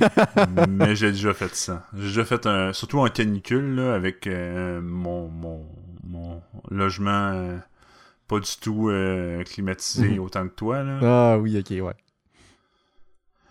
Euh, c'était purement niveau pratique pour réduire au maximum les vêtements pour la chaleur. Ouais. Puis ce que j'aimais, c'est que j'avais de la glace. moi, chez nous, en, période d'été, j'ai quatre racks de glace. Bon, il y a toujours des avantages à travailler à la maison. Absolument. Donc là, je m'allais me faire une bouteille d'eau glacée, je revenais. Il n'y a pas de glace à mon travail. j'en avais à l'infini. Tu dis ça, là. Au travail, j'ai même pas de genre de. La première place que j'ai. En fait, avant qu'on déménage, on avait une espèce de distributeur à eau, donc je peux aller chercher de l'eau froide n'importe quand. Là, j'en ai pas, là. J'ai un frigo qu'il faudrait comme. Que soit que je traîne deux bouteilles d'eau puis que j'ai comme. J'ai swap. Mais je le fais pas. Que j'ai comme. Ben, ma bouteille d'eau est froide le matin, mais en après-midi, euh, température pièce, là. Euh, chez nous, euh, je peux chercher de l'eau avec de la glace quand je veux à littéralement, littéralement deux pas. Là. Genre, mon frigo, c'est l'affaire la plus proche de mon, de mon bureau en ce moment. C'est pour avoir vu ton logement, là, c'est. Tu peux quasiment t'étirer. Je peux quasiment m'étirer. Je pourrais rouler sur ma chaise, mais je vais débarquer sur le plancher, mais oui, je pourrais rouler avec ma chaise, puis je me rends pour remplir mon verre. C'est malade. Malade. Ouais, non, c'est ça. Fait, oui, on est confortable chez soi. Puis tu vois, juste pour ce que tu as dit aussi pour, par rapport aux collègues, euh, c'est un, un gros. C'est un des problèmes des plus gros, en, termes général, un des plus gros avantages et désavantages du travail à distance. C'est comment. Euh, c'est un, le bon côté, c'est ben, quand tu as besoin de focus sur une tâche puis tu veux pas être dérangé, ben, tu es chez vous puis tu es tout seul. Là, on s'entend, bémol à ça, si tu euh, es avec ton copain copine chez toi ou que tu as des enfants, c'est une autre histoire. Mais quand tu es dans une situation que tu peux euh, même si tu es avec une autre personne, que tu peux t'isoler dans une pièce, ben, tu es chez vous et tu pas dérangé. Euh, et tu peux focus sur des trucs. Alors qu'au travail, dans une air ouverte, c'est très facile d'être dérangé par d'autres personnes. Euh, Surtout que les personnes souvent ont des questions. Ouais. Mais évidemment, souvent vont les poser à voix. Ça a l'effet pervers que ben, tu es moins porté à parler aux autres personnes, à soit poser des questions ou à t'aligner sur des choses à faire. Donc, ça peut amener à des situations où que dans le pire des cas, qu'il pourrait avoir du travail qui est fait en double, ou que tu n'as pas posé une question assez vite puis tu as perdu du temps, ou que tu n'arrives pas à rejoindre quelqu'un. Euh, donc, ça, évidemment, c'est sûr que c'est des aspects beaucoup plus négatifs. Définitivement. Euh, mais tu sais, nous, entre nous, euh, mais c'est pareil, là, à peu près toutes les compagnies de tech ont ça, on a des chats d'entreprise, des, des messengers d'entreprise. Fait ça, c'est vraiment beaucoup plus utilisé à distance je suis comme quasiment en, permanence en contact avec euh, certains de mes collègues par chat. Mhm. Surtout quand on fait des trucs de pair. quand il faut faire une intervention euh, synchronisée sur, mettons, un service qui est dans, peu importe. Euh, beaucoup de chat. C'est différent, mais on s'habitue. Mhm. là. Mais écoute, euh, Slack et Zoom ont été nos amis. euh, ils continuent d'être nos amis. Ah, Euh, J'utilise Slack et pas Zoom par contre, mais bref, on s'entend là. Euh, c'est les outils à utiliser. ou trucs équivalents, là, il y en a plein. là. Teams de Microsoft. Ouais, euh, exactement. Il y a beaucoup de solutions là, qui existent. là. C'est pas les, les choix qui manquent. là. Absolument pas. Mais, puis tu sais, toute le- l'école à distance aussi, là. Euh, mon Dieu. c'est- Ah, c'est tellement pas une chose que je pense, mais, mais tu, l'as vécu, toi? Moi, je l'ai Ah, vécu. mon Dieu, on n'a pas parlé. Oh my god, allez, trop de choses à parler. Mais vas-y. L'école à distance, pour moi, ça a été une de mes meilleures sessions. Ah ouais? Absolument. Ok. Parce que euh, les cours, euh, j'ai j'ai une présence euh, quasi parfaite à mes cours. J'ai pas d'excuses. Hmm. J'ai aucune excuse pour pas me pointer à l'école. Il faut juste que je m'élève mon cul du lit, que je marche trois pas, que j'ouvre mon ordi puis je me connecte euh, à la classe. Je t'aurais pu être vraiment lazy puis écouter ton cours dans ton lit aussi. Là. Non, c'est pas ça. Mettons que j'étais lazy. Les profs enregistraient tous leurs cours. Fait que tu peux Ah. faire du rattrapage à l'heure que tu veux. C'est Euh, c'est un nouveau je monde. dirais là. le seul désavantage, c'est euh, au niveau du, euh, des, des travaux. Les profs ont enlevé, il y a eu une espèce de changement dans les évaluations. là. Ça a beaucoup plus passé par des travaux d'équipe ou individuels que des évaluations. Puis moi, je préfère une évaluation à un travail. Ok. Parce que l'évaluation, généralement, je pourrais avoir une meilleure note en moins de temps d'études qu'un travail. Ok, ok. Mais ça, c'est personnel. Ouais, mais je comprends ce que tu faisais. Le travail, j'ai toujours l'espèce de touche de perfection... perfectionnisme Hmm. qui est en moi. Puis surtout, en plus, quand tu es à distance, tu as beaucoup plus de temps parce que, essentiellement, dans mon cas, j'ai peut-être une trentaine de minutes de me rendre à l'école. Fait que j'ai essentiellement une heure de plus que je gagne. Sans compter euh, que mes pauses entre mes cours, mais je sais pas. à Tu t'es chez toi tout C'est ça, le temps. tu perds pas le temps de trouve déplacer. Tu perds pas le temps euh, les T'sais, prendre ton déjeuner quelque part ou à ranger tes affaires puis aller ressortir puis euh, te réinstaller, réouvrir C'est un facile ordi. de me concentrer, tu sais. Moi, je restais concentré sur mon ordi, euh, oh Ouais. mon Dieu, de travail, justement. c'est- J'ai utilisé mon ordi de travail comme segmentation avec euh, travail slash école, Mhm. Puis gaming. Ouais. Donc, tu sais, sur mon ordi de travail, j'ai pas Facebook, je suis même pas connecté à Facebook. Mhm. C'est vraiment un ordinateur qui est clean pour le travail, donc... Ouais. Ça, ça allait bien. là. Mais il faut dire que est définitivement dans ceux euh, qui sont euh, les plus aptes à travailler euh, à distance slash en isolement, c'est-à-dire pour des personnes qui ont étudié et qui travaillent en technologie. C'est quelque chose Ah oui, qu'on a l'habitude de faire. Euh, donc, je ne dis pas négativement, mais c'est une réalité de ce milieu-là où on est habitué de l'image classique d'être dans un sous-sol, euh, pas de lumière, euh, enfermé pendant des jours. C'est une caricature, mais ça part d'une vérité. Et pour nous, pour moi, travailler à distance tout seul, je suis capable de communiquer avec mes amis au travers de justement Discord ou autre chose, de pouvoir communiquer avec mes collègues. Ben, je peux travailler à distance sans à peu près aucun problème et surtout aucune répercussion d'un point de vue santé mentale, si, si je peux dire. là. Absolument. C'est qu'on fait ce qu'on a à faire. On s'imagine, euh, nous en, en informatique, ça va bien, mais tous les domaines, la, la santé, où est-ce qu'ils ont des stages, tu sais, une infirmière, il faut qu'elle apprenne à piquer sur un humain. Tu sais, tu peux pas faire ça à distance. Ouais. C'est très difficile. C'est une session sur beaucoup de milieux euh, académiques qui ont dû contourner ou, tu sais, comme moi, j'ai eu des amis, euh, vu que j'étais encore à l'école dans d'autres euh, départements, ils m'expliquaient que les profs prenaient beaucoup d'avance sur la matière théorique, puis ils laissaient tout le pratique à une session future. Ah, ok, ok. Donc, comme littéralement changer un peu les programmes là, pour évaluer la- le côté technique, Ouais. purement technique, euh, Ah, euh, puis le côté pratique le laisser. c'est une approche intéressante. Encore une fois, on est très ça, choyé dans, dans notre domaine parce qu'on peut faire ça sans à peu près aucune répercussion, alors qu'il y a évidemment d'autres domaines où il y a des, euh, surtout des trucs. Ah, mais euh, je te dirais, euh, il y a des affaires qui étaient un peu sketch dans ma formation. là. Moi, vu que j'étais à la fin de mon parcours, j'ai eu, j'avais des cours que normalement, c'est, j'ai un cours, c'est littéralement, il est fait pour travailler sur le réseau du département informatique, qui est complètement segmenté. Mhm. Puis travailler sur le matériel physique. Ouais. Mais là, oublie ça, le physique. On, on s'entend. Euh, C'est-à-dire, euh, jusqu'à la limite des choses, euh, nous ont fait des accès VPN euh, au, au département informatique. Puis j'ai fait des actions sur des, sur des serveurs à l'école. Mais tu sais, c'est rien comme ce qu'on aurait pu faire en, en- en vrai. là. On est allé vraiment définitivement moins loin. là. Mhm. Oui, c'est c'est pas parfait non plus, on s'entend. Ouais. On espère une rentrée. euh, Moi, moi, moi, ce que mon souhait là, pour la rentrée euh, prochaine, c'est que les, les cégeps continuent principalement à distance, puis que ça soit possible de se faire évaluer en physique à l'école. euh. Moi, je pense que ça serait ça l'idéal, Mhm. la prochaine session. là. Ouais. Mais juste pour le fun, t'es rendu dans ton parcours, toi? Dernière session, il me reste le stage. Puis tu finis. Attends, il te reste le stage à l'automne? Euh, oui, parce que j'ai abandonné un cours dans le confinement qui m'a rejeté une session. Ah, ok, ok, ok. Mais que tu peux faire à l'automne? C'est ça, avec le stage. Parfait. Bon, ben, euh, excellent. Euh, je voulais te poser la question. Moi, j'ai une réponse à ça, mais je te la poser en premier. Euh, As-tu fait un achat impulsif pendant le, le confinement? Pas vraiment, non.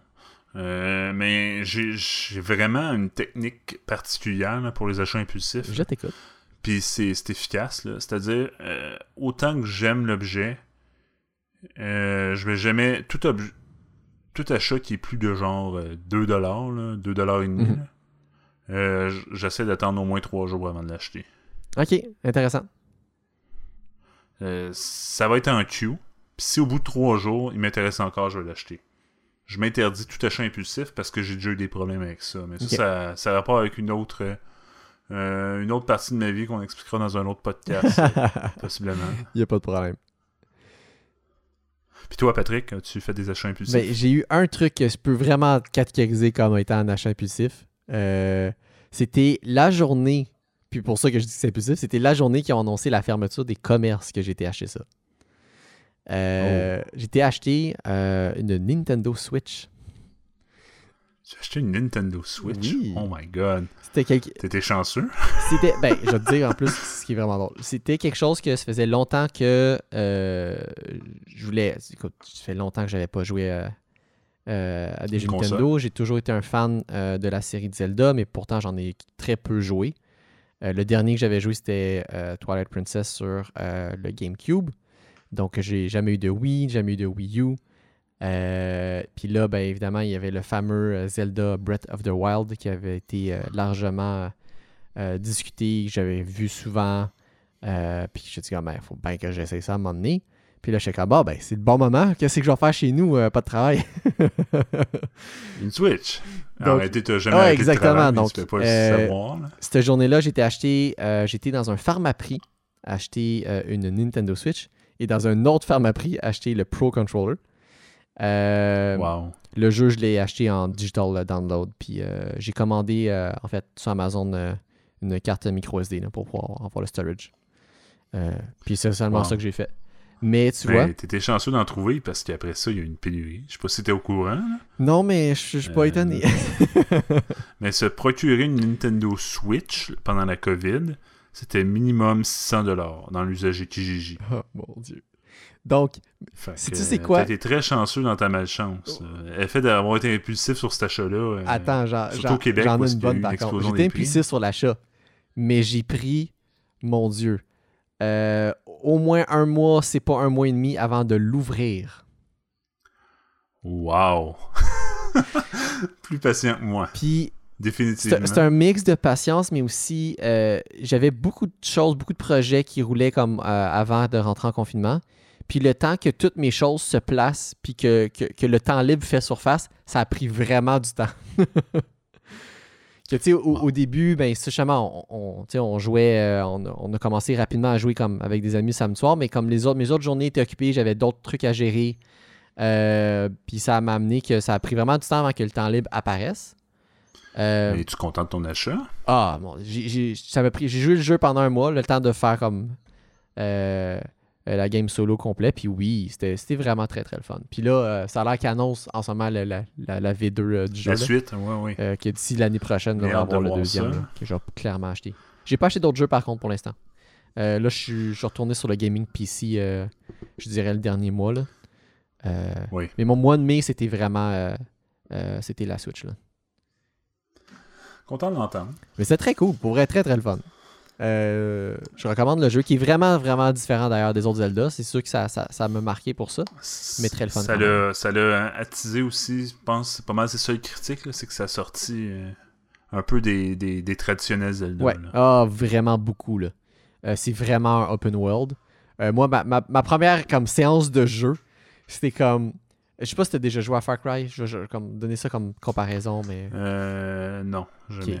Mais juste grosso modo, euh, ma première séance de jeu, c'est comme m'a tellement trop fait penser à ce jeu-là qui est essentiellement même, et les mêmes euh, mécaniques de jeu où que Même mais principe. tu découvres la map, mais pour comme découvrir, pour révéler un secteur de la, de la carte, ben, il faut que tu ailles grimper une tour puis tu activé quelque chose. Ce qui était ex- exactement la même chose dans Far Cry, puis tu as exactement la même chose à faire dans Zelda. J'étais comme, copié. What the fuck is this Far Cry? Genre, je comprenais pas ce qui se passait, mais ça me fait vraiment trop rire.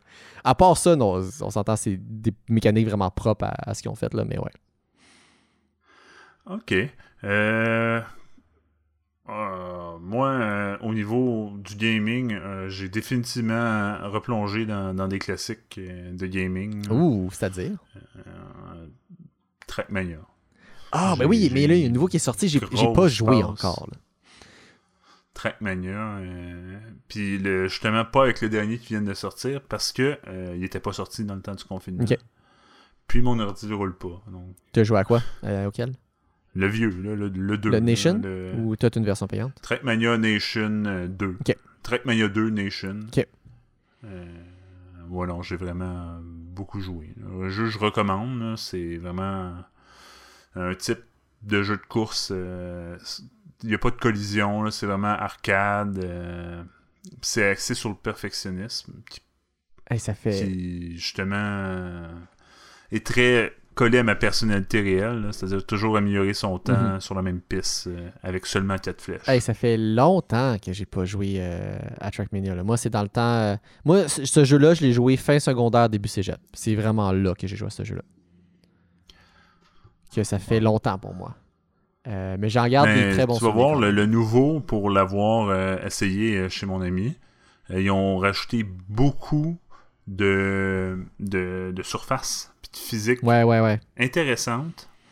Puis euh, ils ont un peu tu te sens confortable avec la nouvelle voiture, mais est définitivement pas identique à l'original. C'est la première fois qu'ils ont fait des modifications sur le comportement Huh. de la voiture Stadium depuis euh, 10 ans de temps. Ok, ok. Intéressant quand même. Euh, Puis tu sais, euh, donner des petits exemples, il n'y a plus de, de bugs de, de- quand tu t'approches trop proche dans les rails, là, sur le bord de la piste, il n'y a plus ces bugs-là. Par contre, si tu touches un mur, euh, tu perds euh, du temps avant que l'accélérateur se remette. Huh. Euh, Ils ont comme. C'est- ils ont changé un peu la mécanique, là, donc c'est vraiment plus euh, punitif de Ouais, foncer c'est sur les c'est ça ça que j'a- j'allais dire, ce que j'en comprends. Là. Ça a l'air vraiment plus, comme tu as dit, punitif. Là. Ça, laisse, ça pardonne moins l'erreur. Euh, de collision. euh, mais oui non, parce qu'il y a d'autres avantages. là. Mettons, tu sais, quand tu. Je sais pas si- quand tu reviens à un checkpoint, parce que tu peux revenir Ouais. à un checkpoint, tu repartais de zéro. Là, tu repars avec le même speed que tu avais. Ah! Puis le même angle, genre. Fait que c'est vraiment intéressant. là. Ah, wow, ça, j'ai- Ah! Ben oui, ça, ça, ça change. Oh mon dieu, ça change beaucoup, là. C'est. C'est. Ah, euh, une coupe de tu- tu, perds juste le temps de revenir au checkpoint, mais pas une fois que tu repars du checkpoint. Ah! Fait que tu repars bien moins. Tu perds moins de temps qu'avant. Ton, en fait, ton chrono continue à rouler. Ça, je trouve ça vraiment intéressant. Donc c'est moins euh, quand si tu surtout si tu sais Ah. que tu vas te planter, là, tu peux revenir à l'arrière tout de suite puis tu perds moins de temps un peu qu'avant. Moi ce qui fait que tu reprennes toute ta vitesse. Ah, euh, c'est intéressant. intéressant comme jeu. Oui, oui, c'est. c'est- c'est- Ben oui, ça, ça apporte des mécaniques différentes. donc ça Mais c'est la première fois qu'ils ont, qu'ils ont opté sur un modèle d'affaires différent. là. C'est-à-dire que le jeu il est payable euh, pour une durée de temps là, en abonnement. là. Moi, je suis plus ou moins fan de ce modèle d'affaires-là. Ouais. Je préfère acheter mes jeux puis euh, forget about it. Ben, tout est comme ça aujourd'hui. là. Beaucoup de choses est comme ça. C'est-à-dire que c'est la chose logique à faire pour avoir euh, un afflux constant d'argent qui rentre, puis payer des développeurs. Puis on voit qu'Ubisoft, avec cette version-là, ils ont vraiment décidé de mettre le paquet sur le développement. Ils ont déjà, euh, tu sais, je te donne un exemple, ils, ont, reçu des demandes, ah, on pourrait surmettre la caméra originale, la caméra 3 originale, mais ils l'ont fait. Euh, ils l'ont sorti une semaine plus tard. Alain, il fallait que tu le dises pour que je réalise que c'était un jeu d'Ubisoft. Euh, mais c'est récent. Dans le temps, c'était Nadeo qui était une compagnie française. C'était acheté par Ubisoft ah, ok, ok. pour le bah, tu vois, 2. ça, je savais pas. Dans le temps que tu jouais au cégep, ben, je te rassure, c'était Nadeo. Ouais, puis tu vois, c'est ça que je me rappelle. C'est encore développé en France, mais euh, par euh, euh, chef au, supervisé par son papa Ubisoft. Ok. Ok. je voulais dire aussi, moi, je, je me suis mis, en fait, j'avais jamais joué jusqu'à maintenant, c'est l'autre affaire qui est très drôle. Je me suis mis à jouer à GTA. le 5, que j'avais acheté, je pense, à la sortie et que je n'avais pas joué encore. Et là, j'ai surtout joué online avec des amis ou des collègues jusqu'à maintenant. Moi, j'ai toujours pas rejoué, mais je pense que c'est le jeu euh, argent dépensé puis temps joué sur Steam que j'ai jamais le, plus le moins rentable. C'est-à-dire, je l'avais acheté full price genre 80 canadiens à sa sortie. Euh, j'avais vraiment envie. surtout en plus quand GTA 5 est sorti, c'était un peu rubbish là. Mm-hmm. Euh, il y avait un petit peu de bugs, puis j'ai jamais Je pense que j'ai joué 33 minutes. Ah, c'est triste ça mon Steam. Moi, j'ai joué, j'ai quand même joué pas mal online jusqu'à maintenant. Faudrait que je regarde le nombre d'heures, mais plusieurs dizaines d'heures. Euh, j'ai eu quand même beaucoup de plaisir jusqu'à maintenant. c'est un très bon jeu. Beaucoup d'argent dans le développement aussi. Puis mm. beaucoup, beaucoup euh, de, gens qui jouent à ça. Ben, la communauté est très active. Il y a encore beaucoup de contenu qui est ajouté euh, régulièrement. c'est quand même le fun pour ça. J'en profite pour dire aussi, puis tu vois, c'est une affaire que je, que je suis content au moins de pouvoir utiliser pour ça. mon Pro Controller de ma, de ma Switch, ben, je peux l'utiliser pour le connecter à l'ordi puis jouer à GTA pour les, les véhicules avec. Bon, génial. Ça, je suis comme, ah, c'est vraiment nice. À un moment donné, je suis comme, hey, euh, je suis incapable de contrôler un hélico, genre quelque hein? chose avec mon clavier. Je peux-tu utiliser mon controller? Puis j'ai cherché, puis j'ai trouvé comment faire. Je suis comme, oh wow, ça fonctionne, c'est pas nice. Moi, j'étais l'expert à Battlefield 4 l'hélicoptère avec le clavier. Oui, mais tu vois, le, très très très bon. Il n'y a pas le même comportement. J'étais capable de le faire aussi à Battlefield et je n'ai ça n'a pas le même comportement sur euh, GT, c'est beaucoup plus difficile. Euh, donc euh, ouais, je suis pas mal content d'avoir le controller. Sinon, euh, pour conclure euh, un peu le podcast, on arrive à la fin. Oui. Euh, comment sont tes habitudes alimentaires? Est-ce que tu as eu un changement significatif? Ça, c'est la, c'est la grosse. J'aimais parce que je sais qu'on en a parlé un peu, puis je sais que c'est une, grosse question. moi, pour ma part, j'ai drastiquement réduit ma consommation externe. Même, je pense que je regarde dans, dans mes budgets, le mois d'avril, je n'ai rien mangé à l'extérieur de chez moi. Rien, du tout. J'ai fait beaucoup plus à manger chez nous. Puis justement, j'en parlais tantôt pour les avantages du télétravail. Ben, si je un midi, je veux faire quelque chose, mais je peux prendre le temps de le faire aussi si j'ai rien de prêt. Puis sinon, ben, je continue de faire des, repas en grosse batch comme je fais d'habitude. Mais là, c'est juste, j'ai jamais besoin de préparer le lunch avant. Je vais juste sortir les trucs, puis je me fais une assiette au moment que je veux. Puis tu manges. Euh, ouais. C'est parfait. Puis oui, je fais énormément manger. J'ai même fait des trucs que j'ai jamais fait avant.